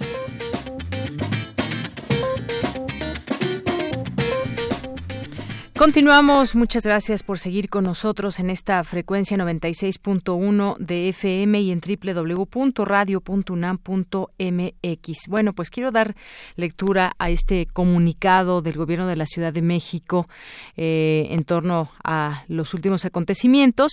Dice que a partir de diversas reuniones que hemos sostenido con organizaciones y personas que luchan contra la violencia de género, el Gobierno de la Ciudad expresa lo siguiente. Uno, nuestra ciudad es un lugar en donde ha existido y existe la violencia hacia las niñas y mujeres que se manifiesta de diversas formas. Por ello, fortaleceremos las políticas integrales con más medidas efectivas de prevención, atención y sanción para erradicarla. Ha habido avances, pero no son suficientes. Por ello, vamos a ampliarlas y potenciarlas. Dos, es nuestra convicción que el Gobierno siempre debe establecer puentes de comunicación y narrativas que avancen en la construcción de un diálogo entre Gobierno y sociedad. Si alguna declaración pudo contribuir a generar distancia entre gobierno y mujeres que luchan contra la violencia de género, no ha sido la intención. Debemos cerrar brechas y construir juntas una agenda, pues tenemos el mismo objetivo, que es poner fin a la violencia hacia las niñas y mujeres. Tres, estamos convencidos que ninguna violencia contra personas es admisible para el gobierno. Por eso abrimos el diálogo, por eso debemos escucharnos y por eso debemos defender la protesta pacífica. Asimismo, subrayamos que la libertad de expresión debe promoverse y protegerse y por ello condenamos la violencia hacia periodistas. cuatro, a partir de hoy abrimos mesas de trabajo, talleres, foros abiertos que en un plazo máximo de un mes generen programas integrales de prevención, atención, sanción y acceso a la justicia para una vida libre de violencia hacia las niñas, jóvenes y mujeres. Y bueno, pues este es el comunicado que envía el gobierno de la Ciudad de México confirma al, a la fecha de hoy, 19 de agosto. Bueno, pues seguimos, por supuesto, en este tema, dar seguimiento a estos puntos que ahora eh, se dan a conocer, cuál va a ser su desarrollo. Estamos, por supuesto, atentos a dar seguimiento al tema. Y bueno, pues también aprovechamos para mandar saludos a quienes se hacen presentes a través de nuestras redes sociales, a través de arroba prisma RU, como Punishsed, Edna, que estuvo aquí un momento también, muchos, eh, muchos saludos. Gracias por estar aquí y hablarnos de este Festival de Cine Macabro. Eh, también está eh, No Soy John Waters, Georgina Cobos, que también estaba escuchando esta entrevista. Muchos saludos, Georgina. Pam. César Soto también, muchísimas gracias por hacerse presente. Saludos. mandamos saludos también a Killing Store Tona. Eh, mandamos saludos a Mar Vargas, a eh, Héctor MTZ en Polusi. Muchos saludos. Eh, también por aquí nos escribe José Luis León, dice lo del viernes pudo ser ejecutado por, por, provocadores como los anarcos del sexenio pasado o la furia desbordada ante un sistema que permite que las mujeres sean violentadas. En todo caso, son más importantes las mujeres que las instalaciones. Gracias, José Luis León, por tu comentario. Editorial Enequén también nos dice que termina de escucharnos y entra a dar puntual clase de cálculo diferencial. Editorial Enequén, eh, les mandamos muchos saludos saludos a ustedes que siempre están aquí atentos y que en alguna ocasión nos hicieron llegar aquí su, su libro sobre las matemáticas. Muchas gracias. José Luis León también nos dice qué preocupante lo que vivimos este fin de semana en las redes sociales, contactos que dicen de que se dicen de izquierda denostando a las mujeres por lo que pasó el viernes, dando más valor a las instalaciones que a la vida de las mujeres. Román Hernández García también nos nos dice este eh, maratón de escucharnos. Muchas gracias, Román. Te mandamos un saludo. Bueno, por lo menos que sea ese, ese maratón. Muchas gracias. El Zarco también eh, le mandamos muchísimos saludos a Otto Cázares, que en un momento estará aquí con nosotros. Diamantina Violeta, el paisaje sonoro de la plenitud. De eso nos hablará aquí en unos momentos más. Diana, Eric Rodríguez, Alex de la Torre, a nuestro defensor de Radio y TV UNAM, que siempre también les recomendamos que sigan esta cuenta y que pues ahí está pendiente nuestro defensor de las audiencias. Gervasio, Raimundo Salgado, también Rafael Telles, muchos saludos, Enrique Pérez, Cecilia Angelares dice de Pumas, ya soy, a donde vaya siempre voy y nos etiqueta aquí a Prisma. Muchas gracias. Es que les decíamos, cuando vayan al estadio, mándenos sus fotos para ver cómo se la están pasando. Y bueno, pues aquí Cecilia Angelares nos hace llegar una fotografía con una amiga o su hermana, no sé quién sea, pero bueno, con otra compañera y muchas gracias. Eh, Glorielina también por aquí, le mandamos saludos a nuestros amigos de la Facultad de Derecho, Armando Cruz también, eh, que nos dice aprovecho para expresar mi respeto y solidaridad con todas las mujeres en estos días difíciles. Gracias a todos ustedes, Abimael Hernández también por aquí, siempre atento. Vamos a continuar ahora con la información. Analizan por qué es diferente la comunicación en la medicina. Cindy Pérez Ramírez nos tiene esta información. Adelante, Cindy. ¿Qué tal, Deyanira? Es un gusto saludarte. Muy buenas tardes. Ante decenas de jóvenes de primer ingreso reunidos en el Palacio de la Escuela de Medicina, David Kersenovich, director general del Instituto Nacional de Ciencias Médicas y Nutrición Salvador Subirán y doctor honoris causa por la UNAM, dio una conferencia magistral de bienvenida en donde se refirió a distintos temas de la medicina, la relación de la humanidad con su entorno, la ética, la investigación y la observación. Ustedes adquieren una responsabilidad de comunicación con sus enfermos, con sus maestros, con sus compañeros y en todo ello la ética se vuelve muy importante. Ser lector asiduo de la literatura médico-científica, atreverse y acostumbrarse a plantar ideas originales con rigor metodológico y sobre todo nunca perder la capacidad de asombrarse. Cuando ustedes estén con algún paciente o en algún laboratorio, etcétera, siempre cotidianamente se van a asombrar de la información que reciben. A decir que hay distintos tipos de medicina. Tenemos medicina preventiva, medicina paliativa, medicina predictiva, pero todo construido alrededor de la salud y de la dignidad de los enfermos. Asimismo, el también Premio Nacional de Ciencias 2016 habló del avance de las tecnologías de la información en este campo. La formación del médico requiere no solo aprender, sino el preguntarse el porqué de las cosas. Eso es lo que hace distinto. No nomás es saber los síntomas y los signos, sino entender por qué ocurren. Se tienen que introducir en la informática médica y una tarea muy importante es cómo poder distinguir entre la información que es relevante y aquella que no es relevante. México fue de los países que más rápido tuvieron el acceso a medios de comunicación entre el 2010 y el 2016. Se creció 14 veces durante ese periodo y hubo suscripciones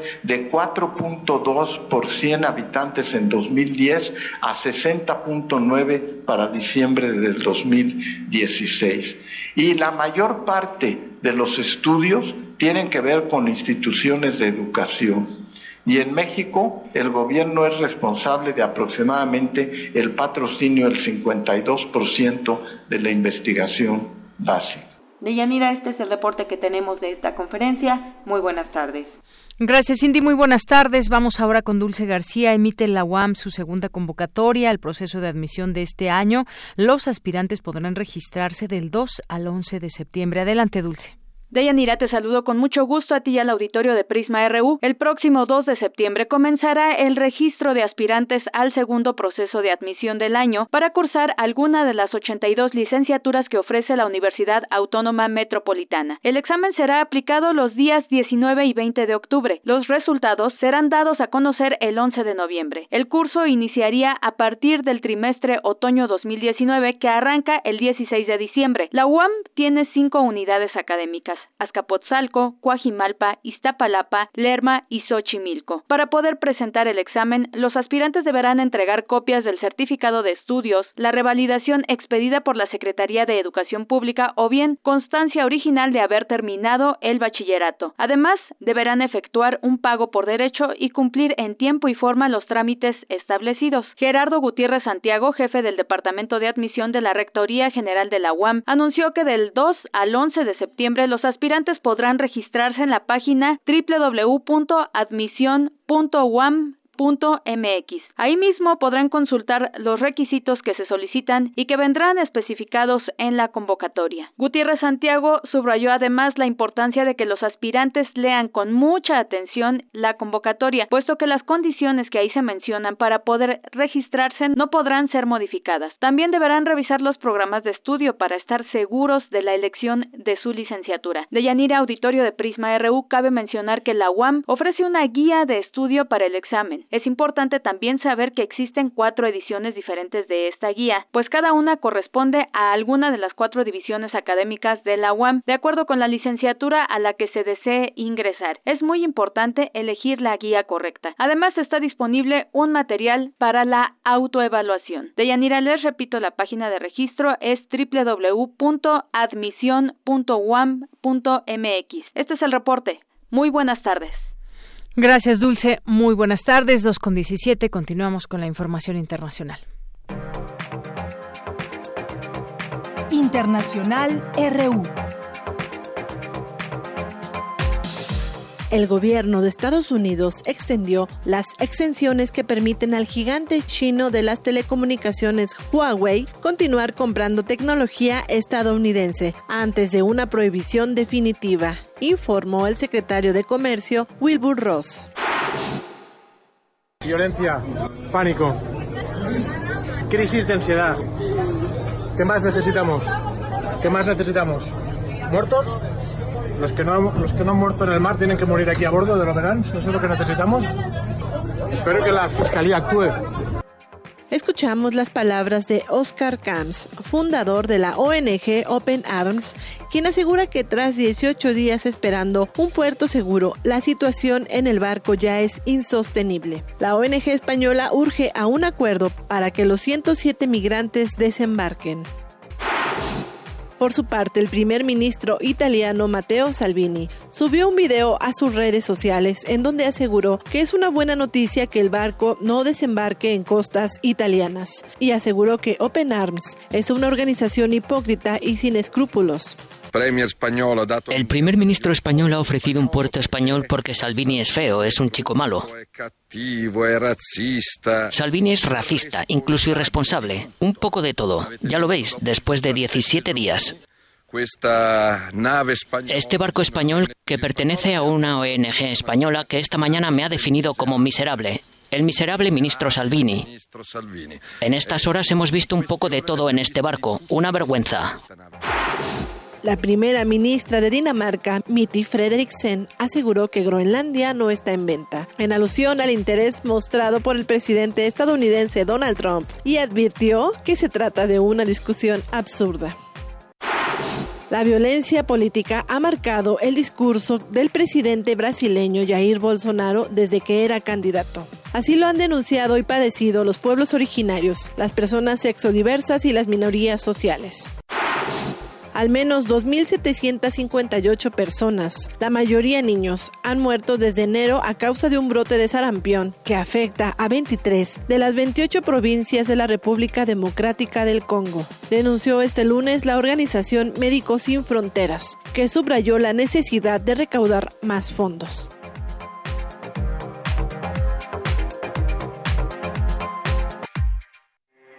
Porque tu opinión es importante, síguenos en nuestras redes sociales, en Facebook como Prisma RU y en Twitter como arroba PrismaRU. Queremos escuchar tu voz. Nuestro teléfono en cabina es 55 36 43 39. Continuamos dos de la tarde con 21 minutos y bueno, pues queremos hablarles de una obra de teatro, La Tortuga de Darwin, y pues Cultura UNAM a través de la Dirección de Teatro y Cardumen Teatro presentan a partir del 8 de agosto, ya empezó esta temporada, La Tortuga de Darwin de Juan Mayorga bajo la dirección de Ginés Cruz en el Teatro Santa Catarina.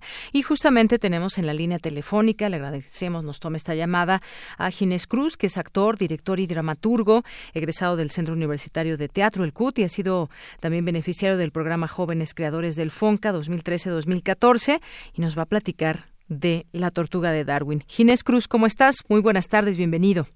Muy buenas tardes, muchas gracias por la invitación. Bueno, pues cuéntanos al respecto de esta obra que se presenta, que ya decíamos empezó su temporada. Platícanos, invítanos al teatro, por favor. Pues mira, es una obra eh, del, del, escritor Juan Mayorga. él es un escritor español de los de los más montados en el mundo. Eh, esta obra es una historia acerca de una tortuga. Bueno, del el, todo todo empieza. Juan Mayorga le escribe porque un día encuentra una noticia donde escuche, donde lee que la tortuga más longeva del mundo acaba de morir. Esta, esta tortuga vivió 175 años y al parecer fue eh, eh, era era de Charles Darwin. Entonces Charles Darwin la sacó del, de las Galápagos para sus estudios y la llevó a Europa. Entonces eh, Juan Mayorga imaginó una historia donde esta tortuga evoluciona y vive 200 años de la historia de Europa, eh, guerras mundiales, la revolución industrial, la revolución rusa, eh, entre otros momentos históricos y sociales importantes. Y pues obviamente en, ese transcurso descubre la naturaleza de la humanidad que en este caso pues es destructiva, ¿no? Entonces eh, escribe esta obra en el momento en que esta tortuga evolucionó a ser humano y llega al estudio de un profesor de historia para decirle que todo lo que ha escrito en su libro, que habla de estos acontecimientos, no es cierto, porque ella vivió todos todos estos acontecimientos. Entonces eh, viene a proponerle un intercambio de su conocimiento a cambio de otra cosa que ella quiere y eh, eh, pues le ofrece este conocimiento como algo de, gran valor. A partir de eso, pues entran otros personajes como la esposa del profesor y una doctora, eh, eh quienes, pues todos estos personajes van a justo aprovecharse del conocimiento y del valor de este gran personaje de la tortuga para sus propios beneficios.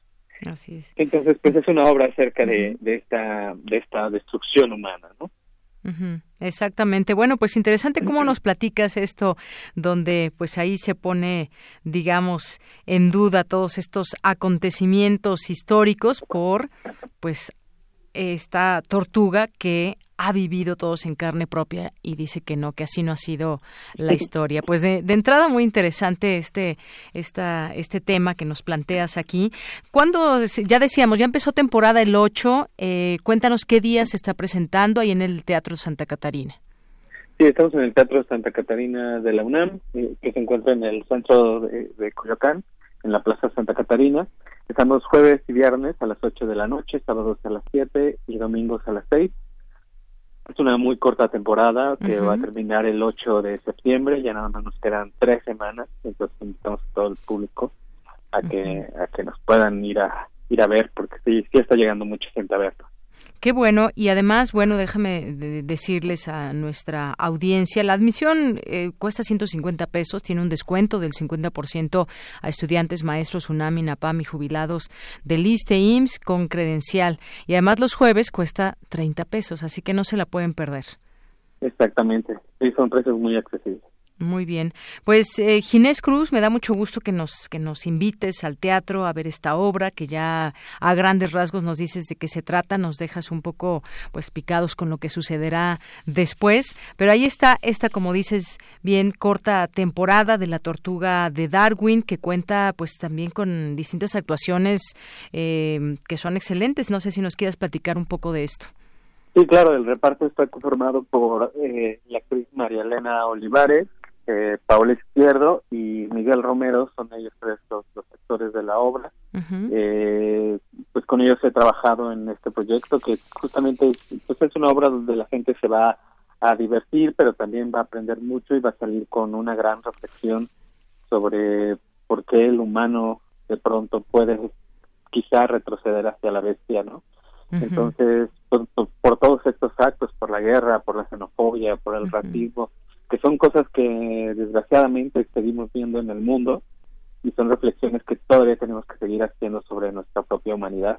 Entonces, digo, son en, en la obra se tratan como momentos históricos, pero la verdad es que se conectan con muchos de lo que estamos viviendo en estos momentos en todo el mundo, ¿no? Claro, como bien nos dices, reflexiones que podemos hacer de nuestro entorno, de nuestro mundo, que a través del teatro y estas manifestaciones también del arte, pues nos permiten ir un poco más allá de todo lo que podemos encontrar quizás en alguna nota y en alguna algunos medios que encontramos sino ir más allá de esa de esa simple nota de esa simple información sino llegar a reflexionar qué está pasando con con la humanidad en muchos casos. Ya ponías algunos ejemplos Sí, claro. Aparte del texto de Mayorga es muy poético, es filosófico, este, eh, es, tiene mucho humor.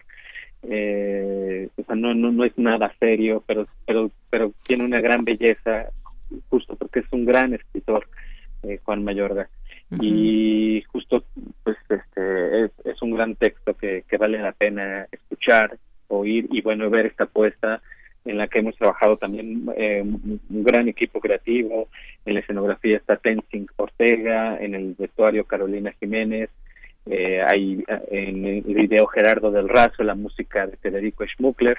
Es un gran equipo que, está detrás eh, en este proyecto que también visualmente tiene un, gran poder, ¿no? Se, se, puede ver muy, muy interesante.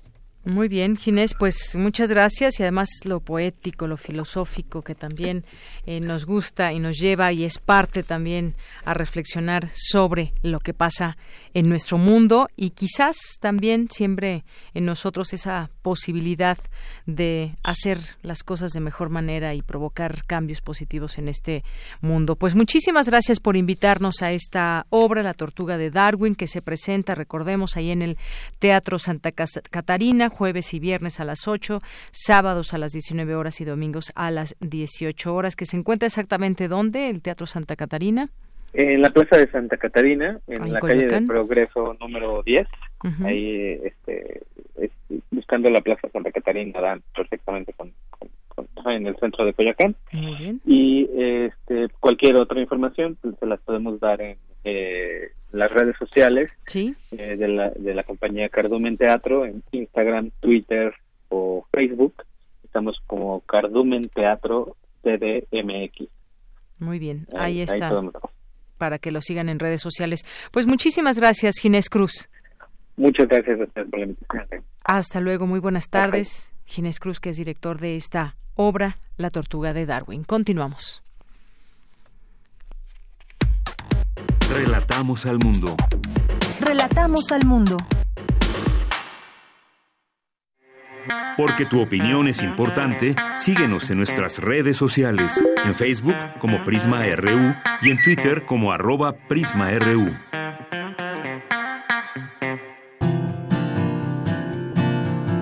Gaceta UNAM Son las 2 de la tarde con 30 minutos y saludamos en este espacio de Gaceta UNAM, como todos los lunes, a su director Hugo Huitrón. ¿Qué tal, Hugo? ¿Cómo estás? Muy buenas tardes. Bienvenido. Hola, Deyanira. Buenas tardes. Saludo para todos. Pues eh, Hugo estaba viendo aquí los eh, Pumabús, 30 unidades más, mayor seguridad. Muy bonitos estas, estas unidades. Sí, Deyanira. Es 30 Pumabuses más, mayor seguridad estos cuentan con dos cámaras de seguridad y bueno, con esto se fortalece y se hace más eficiente y segura la movilidad de la comunidad en ciudad universitaria. 135 mil servicios al día. Sí, es un es un mundo de servicios, pues es un mundo de aquí en, en ciudad universitaria de estudiantes, trabajadores y profesores. Claro, y que podemos dar seguimiento a todo, eh, también eso a través de Puma Móvil, que es una aplicación también de nuestra universidad. Efectivamente. ¿Qué más hubo? Mira, en academia tenemos una nota sobre simuladores virtuales de alta fidelidad, nuevos equipos que se encuentran en el centro de enseñanza de la Facultad de Medicina. En otra nota tenemos que mexicanos de los grupos con mayor predisposición a la diabetes. Oye, qué, qué nota. Sí, es un, un trabajo de un equipo internacional donde participa gente del Instituto de Investigaciones Biomédicas. Sí, es interesante, ¿no? Porque dice que hay una variante genética que influye en el desarrollo de la diabetes tipo 2. Efectivamente, sí. Y en otra nota tenemos que hubo una, una este, un seminario sobre la autonomía que fue organizada por lo Dual y, esta casa de estudios y presentan en UNAM también una plataforma digital que resguarda repositorio de humanidades. Se llama Atenea Digital de la, en la Facultad de Filosofía y Letras. Y el día 10 tenemos una nota sobre el Día del Médico Veterinario que se celebró el, el 17 de agosto y como ustedes dieron cuenta, bueno, pues hubo hubo aquí este, una atención a, de vacunación por parte de la Facultad de, de, de Medicina Veterinaria y Zootecnia a todos aquellos que trajeron a sus a sus mascotas. Así es. Oye, y un dato interesante, 75% de sus estudiantes son mujeres. Sí. Dato importante porque este pues creo que las estadísticas son ahora que hay más mujeres que hombres, no sé si es al 60-40, según datos del INEGI. Y tenemos otra nota, la, la entrega 3 de, de, internacionalización. Ahora se habla de las 14 series que tenemos en nueve países. Tres son escuelas de, de extensión y nueve son centros de estudios mexicanos. Muy bien. Y este, andamos de, tenemos en Los Ángeles, en Estados Unidos, tenemos en Costa Rica, llegamos a Alemania y llegamos hasta Sudáfrica. Con representaciones de la UNAM en el mundo. Así es. Y también tenemos, como, como, todos los lunes, nuestra agenda de todas las actividades académicas, culturales y deportivas que se tienen durante la semana. Así es. Oye, y estaba viendo ya que ya anuncian en este número de Gaceta la mega ofrenda eh, eh, en homenaje a Emiliano Zapata. ya se anuncia desde este momento. Sí, que va a ser el del, del primero al 3 de noviembre en, la Plaza de Santo Domingo, en las plazas de Santo Domingo y 23 de mayo del estudiante. Así es. Pero ya se, se empieza, pues a que los chicos empiecen a elaborar este sus ofrendas, que consulten las bases para participar, este y se preparen. Es un, al final de cuentas llegamos al, al primero de noviembre con un espectáculo que es agradable para toda la, la población. Así es, sí, a quienes ya hemos ya, ya hemos ido a estas mega ofrendas sabemos de qué hablas y que pues mucha gente se siga sumando. Todavía faltan algunos meses, pero pues bueno, ya está aquí el anuncio para que como digas, como dices bien se vayan preparando. Y pues todas las actividades aquí. ¿Qué más hubo? Y ya para terminar, bueno, pues teníamos el triunfo de ayer de los de los Pumas. 2-0. Retoma el camino del triunfo, ganó 2-0 a Veracruz. Este nuestras eh, equipo de, de, los Pumas de femenil empató a cero con Necaxa. Y bueno pues esa es la información que que tenemos el día de hoy este que también pueden consultar en la en la gaceta.unam.mx nuestra gaceta digital que tiene además de, de lo que tiene la impresa eh, cuenta con varias notas muy interesantes que lo pueden visitar, por favor. Claro que sí. Hugo, pues como siempre, muchísimas gracias. Deyanira, a ustedes un saludo para todos y no se olviden, sean felices. Claro que sí, Hugo Huitrón. Muchísimas gracias y buenas tardes. Buenas tardes. Hasta luego. Porque tu opinión es importante, síguenos en nuestras redes sociales, en Facebook como Prisma RU y en Twitter como arroba PrismaRU. Queremos escuchar tu voz. Nuestro teléfono en cabina es 55 36 43 39.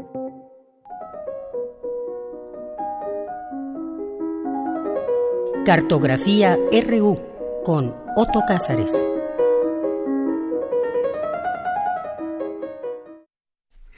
Bien, pues ya estamos al aire, Otto Cázares. Ah, sí. Estoy yo platicando acerca. El próximo domingo es el Maratón Internacional de la Ciudad de México. completamente listo. Sí. Porque he de decir que de Yanira Morán me inició en los maratones. ya te inicié y quién sabe cuándo termine esta afición ahora. Sí, ¿verdad? Bueno, este fin de semana fui a entrenar por última vez antes del maratón a los pies del Nevado de Toluca y fue hermoso. Me imagino que sí. Bueno, y además, ver, mira, ya corriendo contaré. ahí, en ese terreno, yo creo que se te va a hacer fácil aquí en la Ciudad de. México. Y ya nos, ya nos platicarás. Ya por ahí quizás nos vemos. Yo voy a estar echándote porras y a todos los corredores que pasen por ahí antes de llegar a que la es otra de las labores ciudadanas, ¿eh? Sí, por supuesto. Sin esa estímulo, porra, sin ese estímulo, de los que circundan Claro. las vías donde corremos. nada sería lo mismo sin ese Sin apoyo duda. de la gente. Así que, pues por ahí nos vemos. Pues ya, comenzamos con tu cartografía. Miren, lo primero que yo pensé es que lo mejor que podría hacer un hombre en este momento es guardar silencio, escuchar e intentar ser empático con la marcha de las mujeres. Pero bueno, es mi trabajo la- lo radiofónico, de modo que deslizaré algunas reflexiones solo para ponerme al servicio de la lucha de las mujeres. Yo comenzaré diciendo que celebro ver las pintas y las puertas del metro con el símbolo femenino, que además se metamorfosea en un puño cerrado ya indicando fortaleza y determinación. Y celebro que en la Ciudad de México, ciudad que las tiene en un estado de sitio, se queden oyendo los ecos de su marcha por el metro, por el paisaje sonoro de la plenitud, el paisaje sonoro de la diamantina violeta, que es como he titulado mi comentario, como si al estado de sitio al que se ha empujado oprimiéndolas no fuera a ser respondido por ellas de manera frontal. Ocurre y ha ocurrido todo el tiempo. No hay manera ya de dejar de verlo. Lo del acoso a las mujeres, lo del secuestro, lo de las violaciones, los feminicidios, ha ocurrido durante años ante nuestras narices y con indiferencia la hemos incluso fomentado. La revisión de la masculinidad es la revisión de un poder temporal, con un progreso y con una decadencia. Poder antinatural, desde luego, que como todo lo antinatural debe agonizar. Jules Michelet, el historiador romántico, el devorador de la historia, como lo llamaba Roland Barthes, siempre fue muy empático con la situación de la mujer en el siglo XVIII y en el siglo XIX. Eh, pero sus investigaciones lo llevaron a, hacer investigación de an- anterior a estos siglos. Por eso eh, sabía que tenía que escribir un libro, una memoria de lo que nunca había sido escrito sobre la bruja. En la bruja, decía Jules Michelet, habría que reconocer el, ver- el verdadero sacerdocio de la mujer, a la confidente de la ciencia experimental, capaz de adivinar, la que comprende a través de la imaginación, ella que es quizás la inventora de todos los mitos y de todas las leyendas, ella que es la poseedora natural de una inclinación por la medicina. La medicina es femenina, decía Jules Michelet, pero también la pedagogía es femenina y sobre todo la revolución. ¿La revolución es femenina o no es revolución? Yo ya he recordado en estos espacios a Madame Legros, una eh, heroína del libro Mujeres de la Revolución Francesa, que fue una mujer histórica que inspiró a Leonora de la ópera Fidelio de Beethoven, que después del chasco tremendo que se llevó su admiración por Napoleón, que se autocoronó emperador traicionando sus orígenes republicanos, eh, terminó pensando en la figura del héroe en tanto que mujer. Para Beethoven ya no era la figura heroica la masculina, a la que elevó su tercera sinfonía, sino elevó una catedral a la figura heroica femenina en la única ópera que escribió, Fidelio o Leonora, como también se, se conoce. Lo femenino es omega de la historia. Las mujeres eh, son la marcha de la misma. Recuerdo ahora la sabiduría clásica de las amazonas. Esta sabiduría estribaba en su afilada contundencia. Para decirlo con el gran poeta alemán Heinrich von Kleist, Pentesilea era la reina de las amazonas que desde su carcaj sacaba la respuesta que debía transmitir. Como Pentesilea, que ve de frente al sol, todas las mujeres ahora han de tomar de su carcaj su respuesta afilada. Cada tarde, en el plano, en el antiplano central del Valle de México, tiene lugar una batalla femenina, según una, una hermosísima leyenda mesoamericana. Al caer la tarde, las estrellas se deslizan primero con de forma tímida por el firmamento y comienzan las estrellas a escoltar al sol hacia su ocaso. Con la escolta de estrellas, que son guerreros caídos en combate, se abre paso la luna. Entonces las estrellas y los espíritus de las mujeres que han muerto durante el parto, espíritus de luz de ocaso, ciguateteo, como se les conocía, guerrean en el firmamento. Toda caída del día sucede al fragor de una batalla mitológica, emprendida por las mujeres. Sí, y en la Ciudad de México vivimos el ocaso de la opresión femenina. Los monumentos no son más que leyes de piedra. Y eh, los monumentos, como escribió el poeta William Blake, yo pisoteo esa ley de piedra hasta hacerla polvo. Esa ley se puede esparcir a los cuatro vientos como un libro roto cuyas hojas ya nadie podrá reunir. Y cuanto más ese monumento fálico de reforma. El prodigio ahora es escuchar como relámpago de tormenta que alguien, las mujeres, se deshagan de sus cadenas. Solamente podremos hallar refugio en los rayos, en los clamores, en esta protesta frontal que está teniendo lugar en este momento. Toda imagen es perecedera.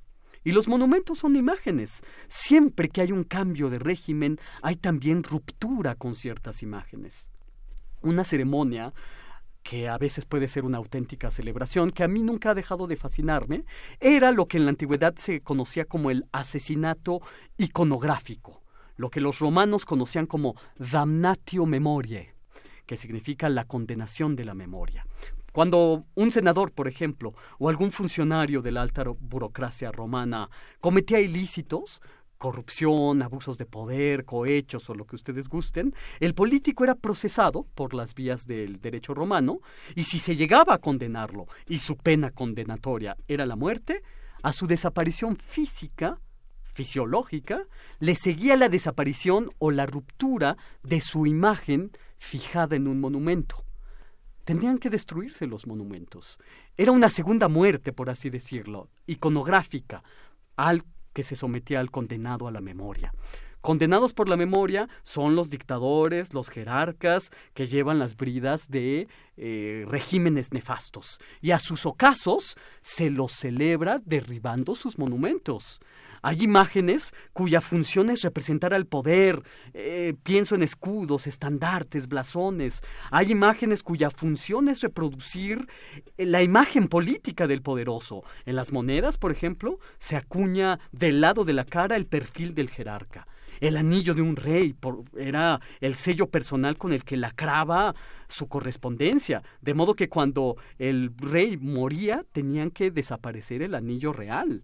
Eh, una auténtica muerte entonces para los objetos artísticos, pinturas, esculturas, camafeos, para la numismática, para la joyería, es la muerte que viene aparejada con la muerte de un régimen. La muerte política es siempre una muerte estética. De modo que el monumento tiene que ser el correlato de una manifestación confrontativa. En el monumento, en su caída o en su intervención, podemos encontrar esta uh, lucha frontal en contra de un régimen, en contra de un estado de cosas. Por eso, la respuesta sacada del carcaj de las mujeres, que están llenas, poseedoras de una ética muy crítica sobre el sistema de cosas, pues tiene toda esta característica de romper con las imágenes. Eh, las mujeres afrontan un proyecto de plenitud al que todo debe ajustarse. Es un proyecto de plenitud de corazón y de llama. Es un proyecto que, pienso, debe estar en la raíz de la civilización, debe estar en la raíz de aquellos que escuchan el latido del corazón de la cultura y saben que cada sonoridad de vidrio roto o de aerosoles o de las consignas alzadas a voz en cuello componen el paisaje sonoro de la plenitud, el paisaje sonoro que yo he llamado de la diamantina violeta. La plenitud según mi punto de vista, no es una fata morgana, es decir, no es un espejismo. Subvertir el arco de lo que hasta ahora se había contado, subvertir el arco de lo que hasta ahora se había escuchado, subvertir el arco de lo que hasta ahora se había visto. Ellas, las mujeres, llenas de palabras y llenas de imágenes, capaces de aprender un brillo nuevo de todas las cosas. ¡Ay, amigas! ¡Qué ganas de ser mujer!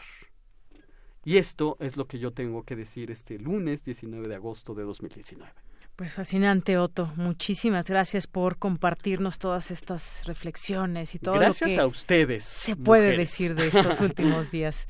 Muchas gracias, Otto.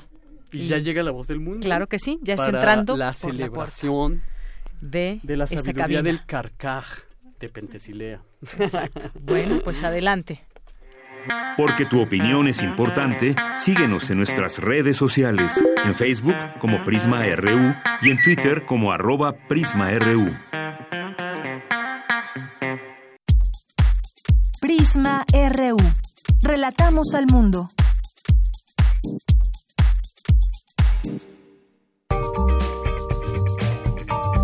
Sala Julián Carrillo presenta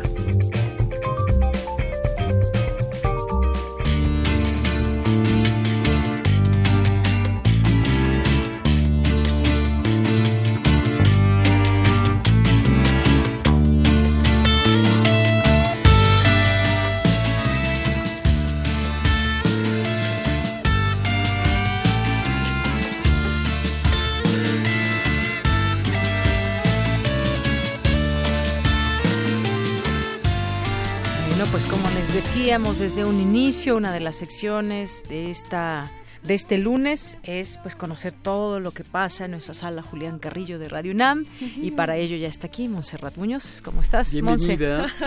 Hola, ¿cómo están? De Yanira, Otto Cázares, el equipo de Prisma RU, por supuesto, a todos quienes nos escuchan por el 96.1 de FM. Es un gusto contarles que tuvimos en este fin de semana un récord, un récord de buena vibra vampírica, porque el maratón que tuvimos de toda la noche del sábado hacia el domingo estuvo lleno, casi, la sala. 120 personas aproximadamente asistieron a todas las películas y aproximadamente 60 se quedaron al final. Hubo tamalitos para quienes duraron hasta el domingo en las primeras horas y para todo ello, pues destacar que obviamente fueron películas dedicadas a los vampiros, como Entrevista con el vampiro o Blood for Drácula. Estuvieron aquí también personas del Festival Macabro que, bueno, pues hicieron una breve presentación del, del, del ciclo dedicado especial.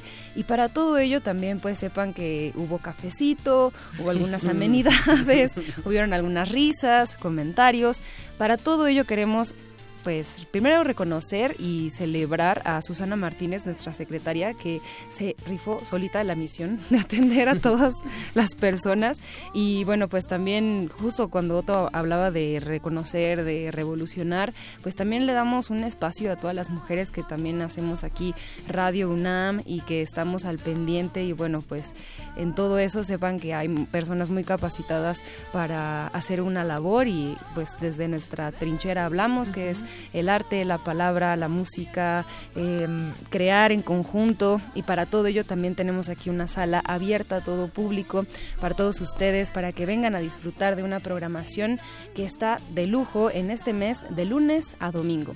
Les contamos que los lunes tenemos teatro con una obra que se llama El Encuentro, es de Napoleón Glockner y original de Daniel García, donde se trata el tema de los portadores del VIH y la ausencia del padre. Es un tema muy fuerte. Sí Vengan, por favor. Hay una una complicidad dramática en toda la obra que los invitamos por supuesto a, a descubrir. Esta obra es para mayores de edad, cuidado, es para mayores de edad y pues lo recibimos aquí hoy a las 8 de la noche.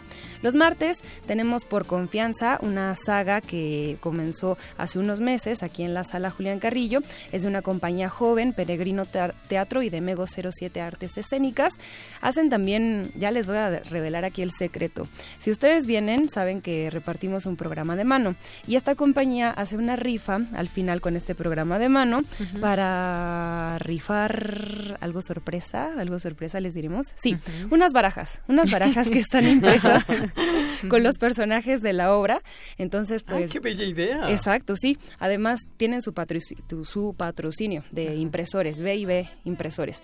Entonces, les hicieron unas barajas de tal manera que si ustedes vienen, adquieren una y juegan con estas barajas, pues le toman foto y también tienen ahí un hashtag que es pues por confianza. Entonces, toda la saga viene pues también impresa con, con estos personajes. Qué bello. Asistan, hay un número en su programa de mano y hay una rifa al final ¿Y para sabes ustedes. de casualidad qué tipo de baraja es?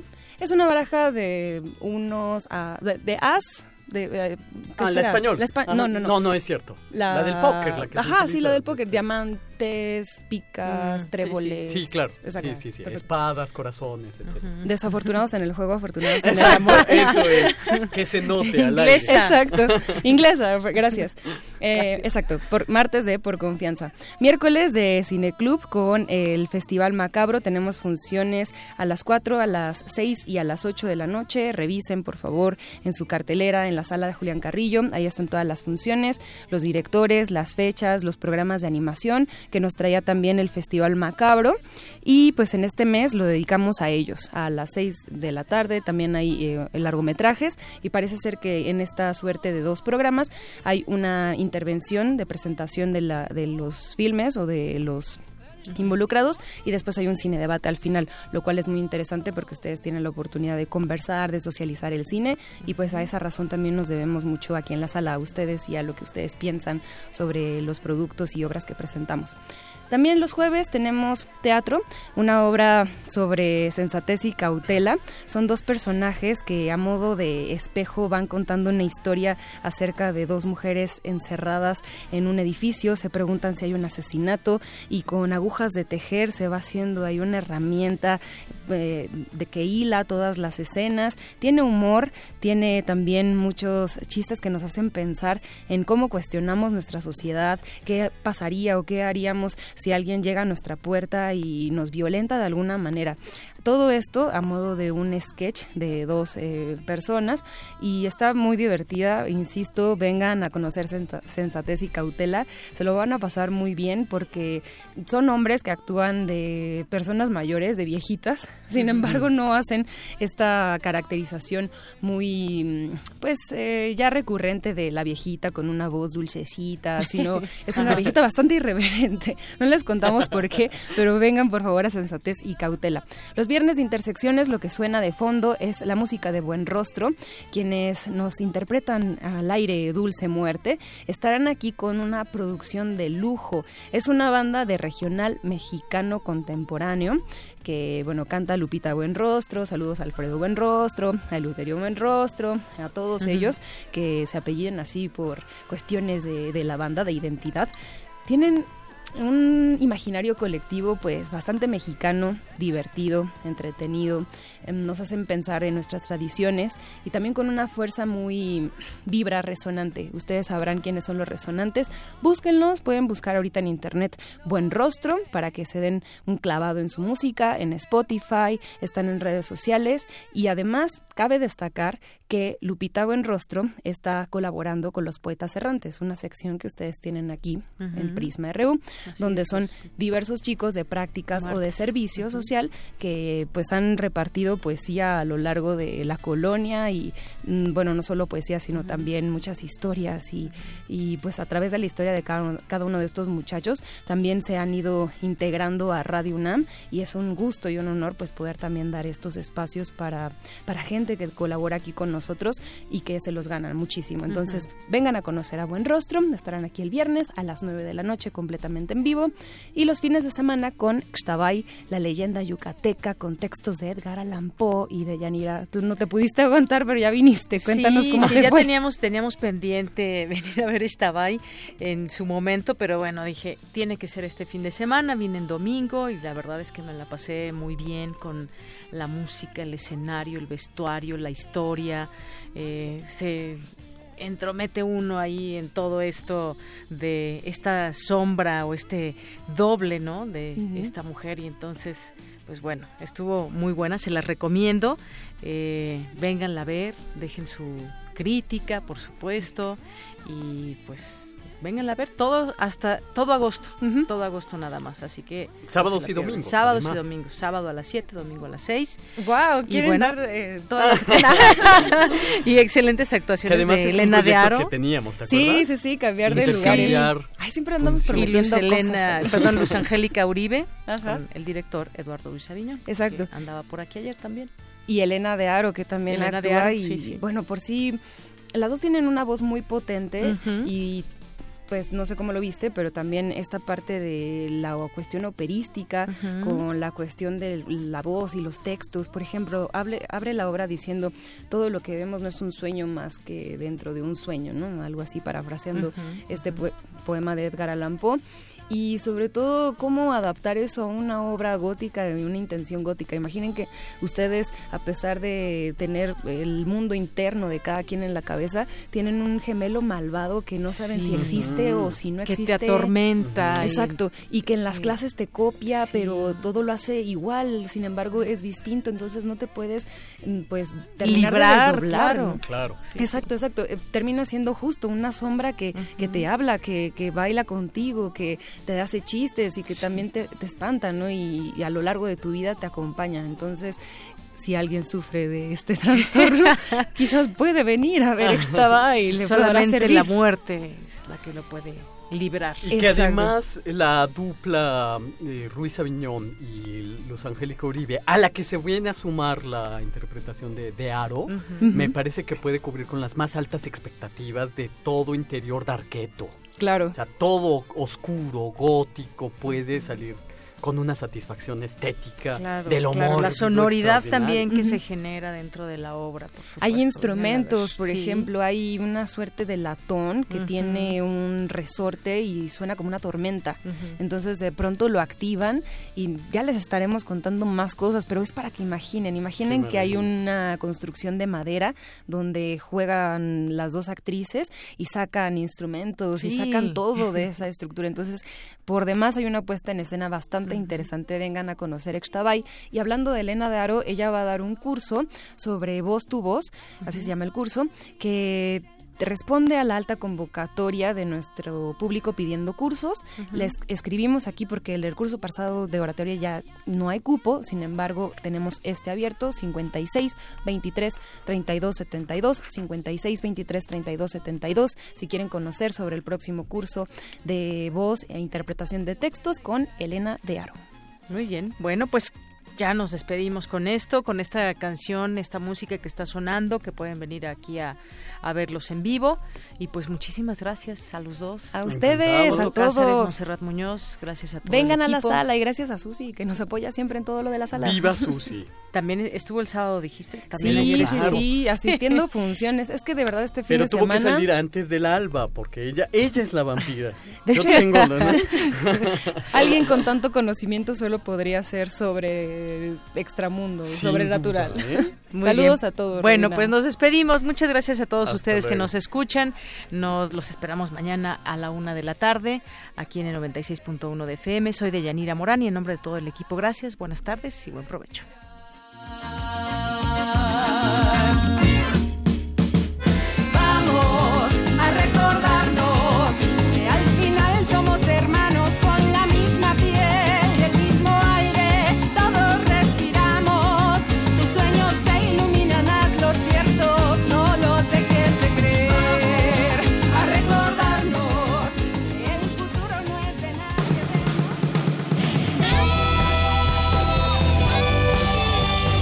Prisma RU. Relatamos al mundo.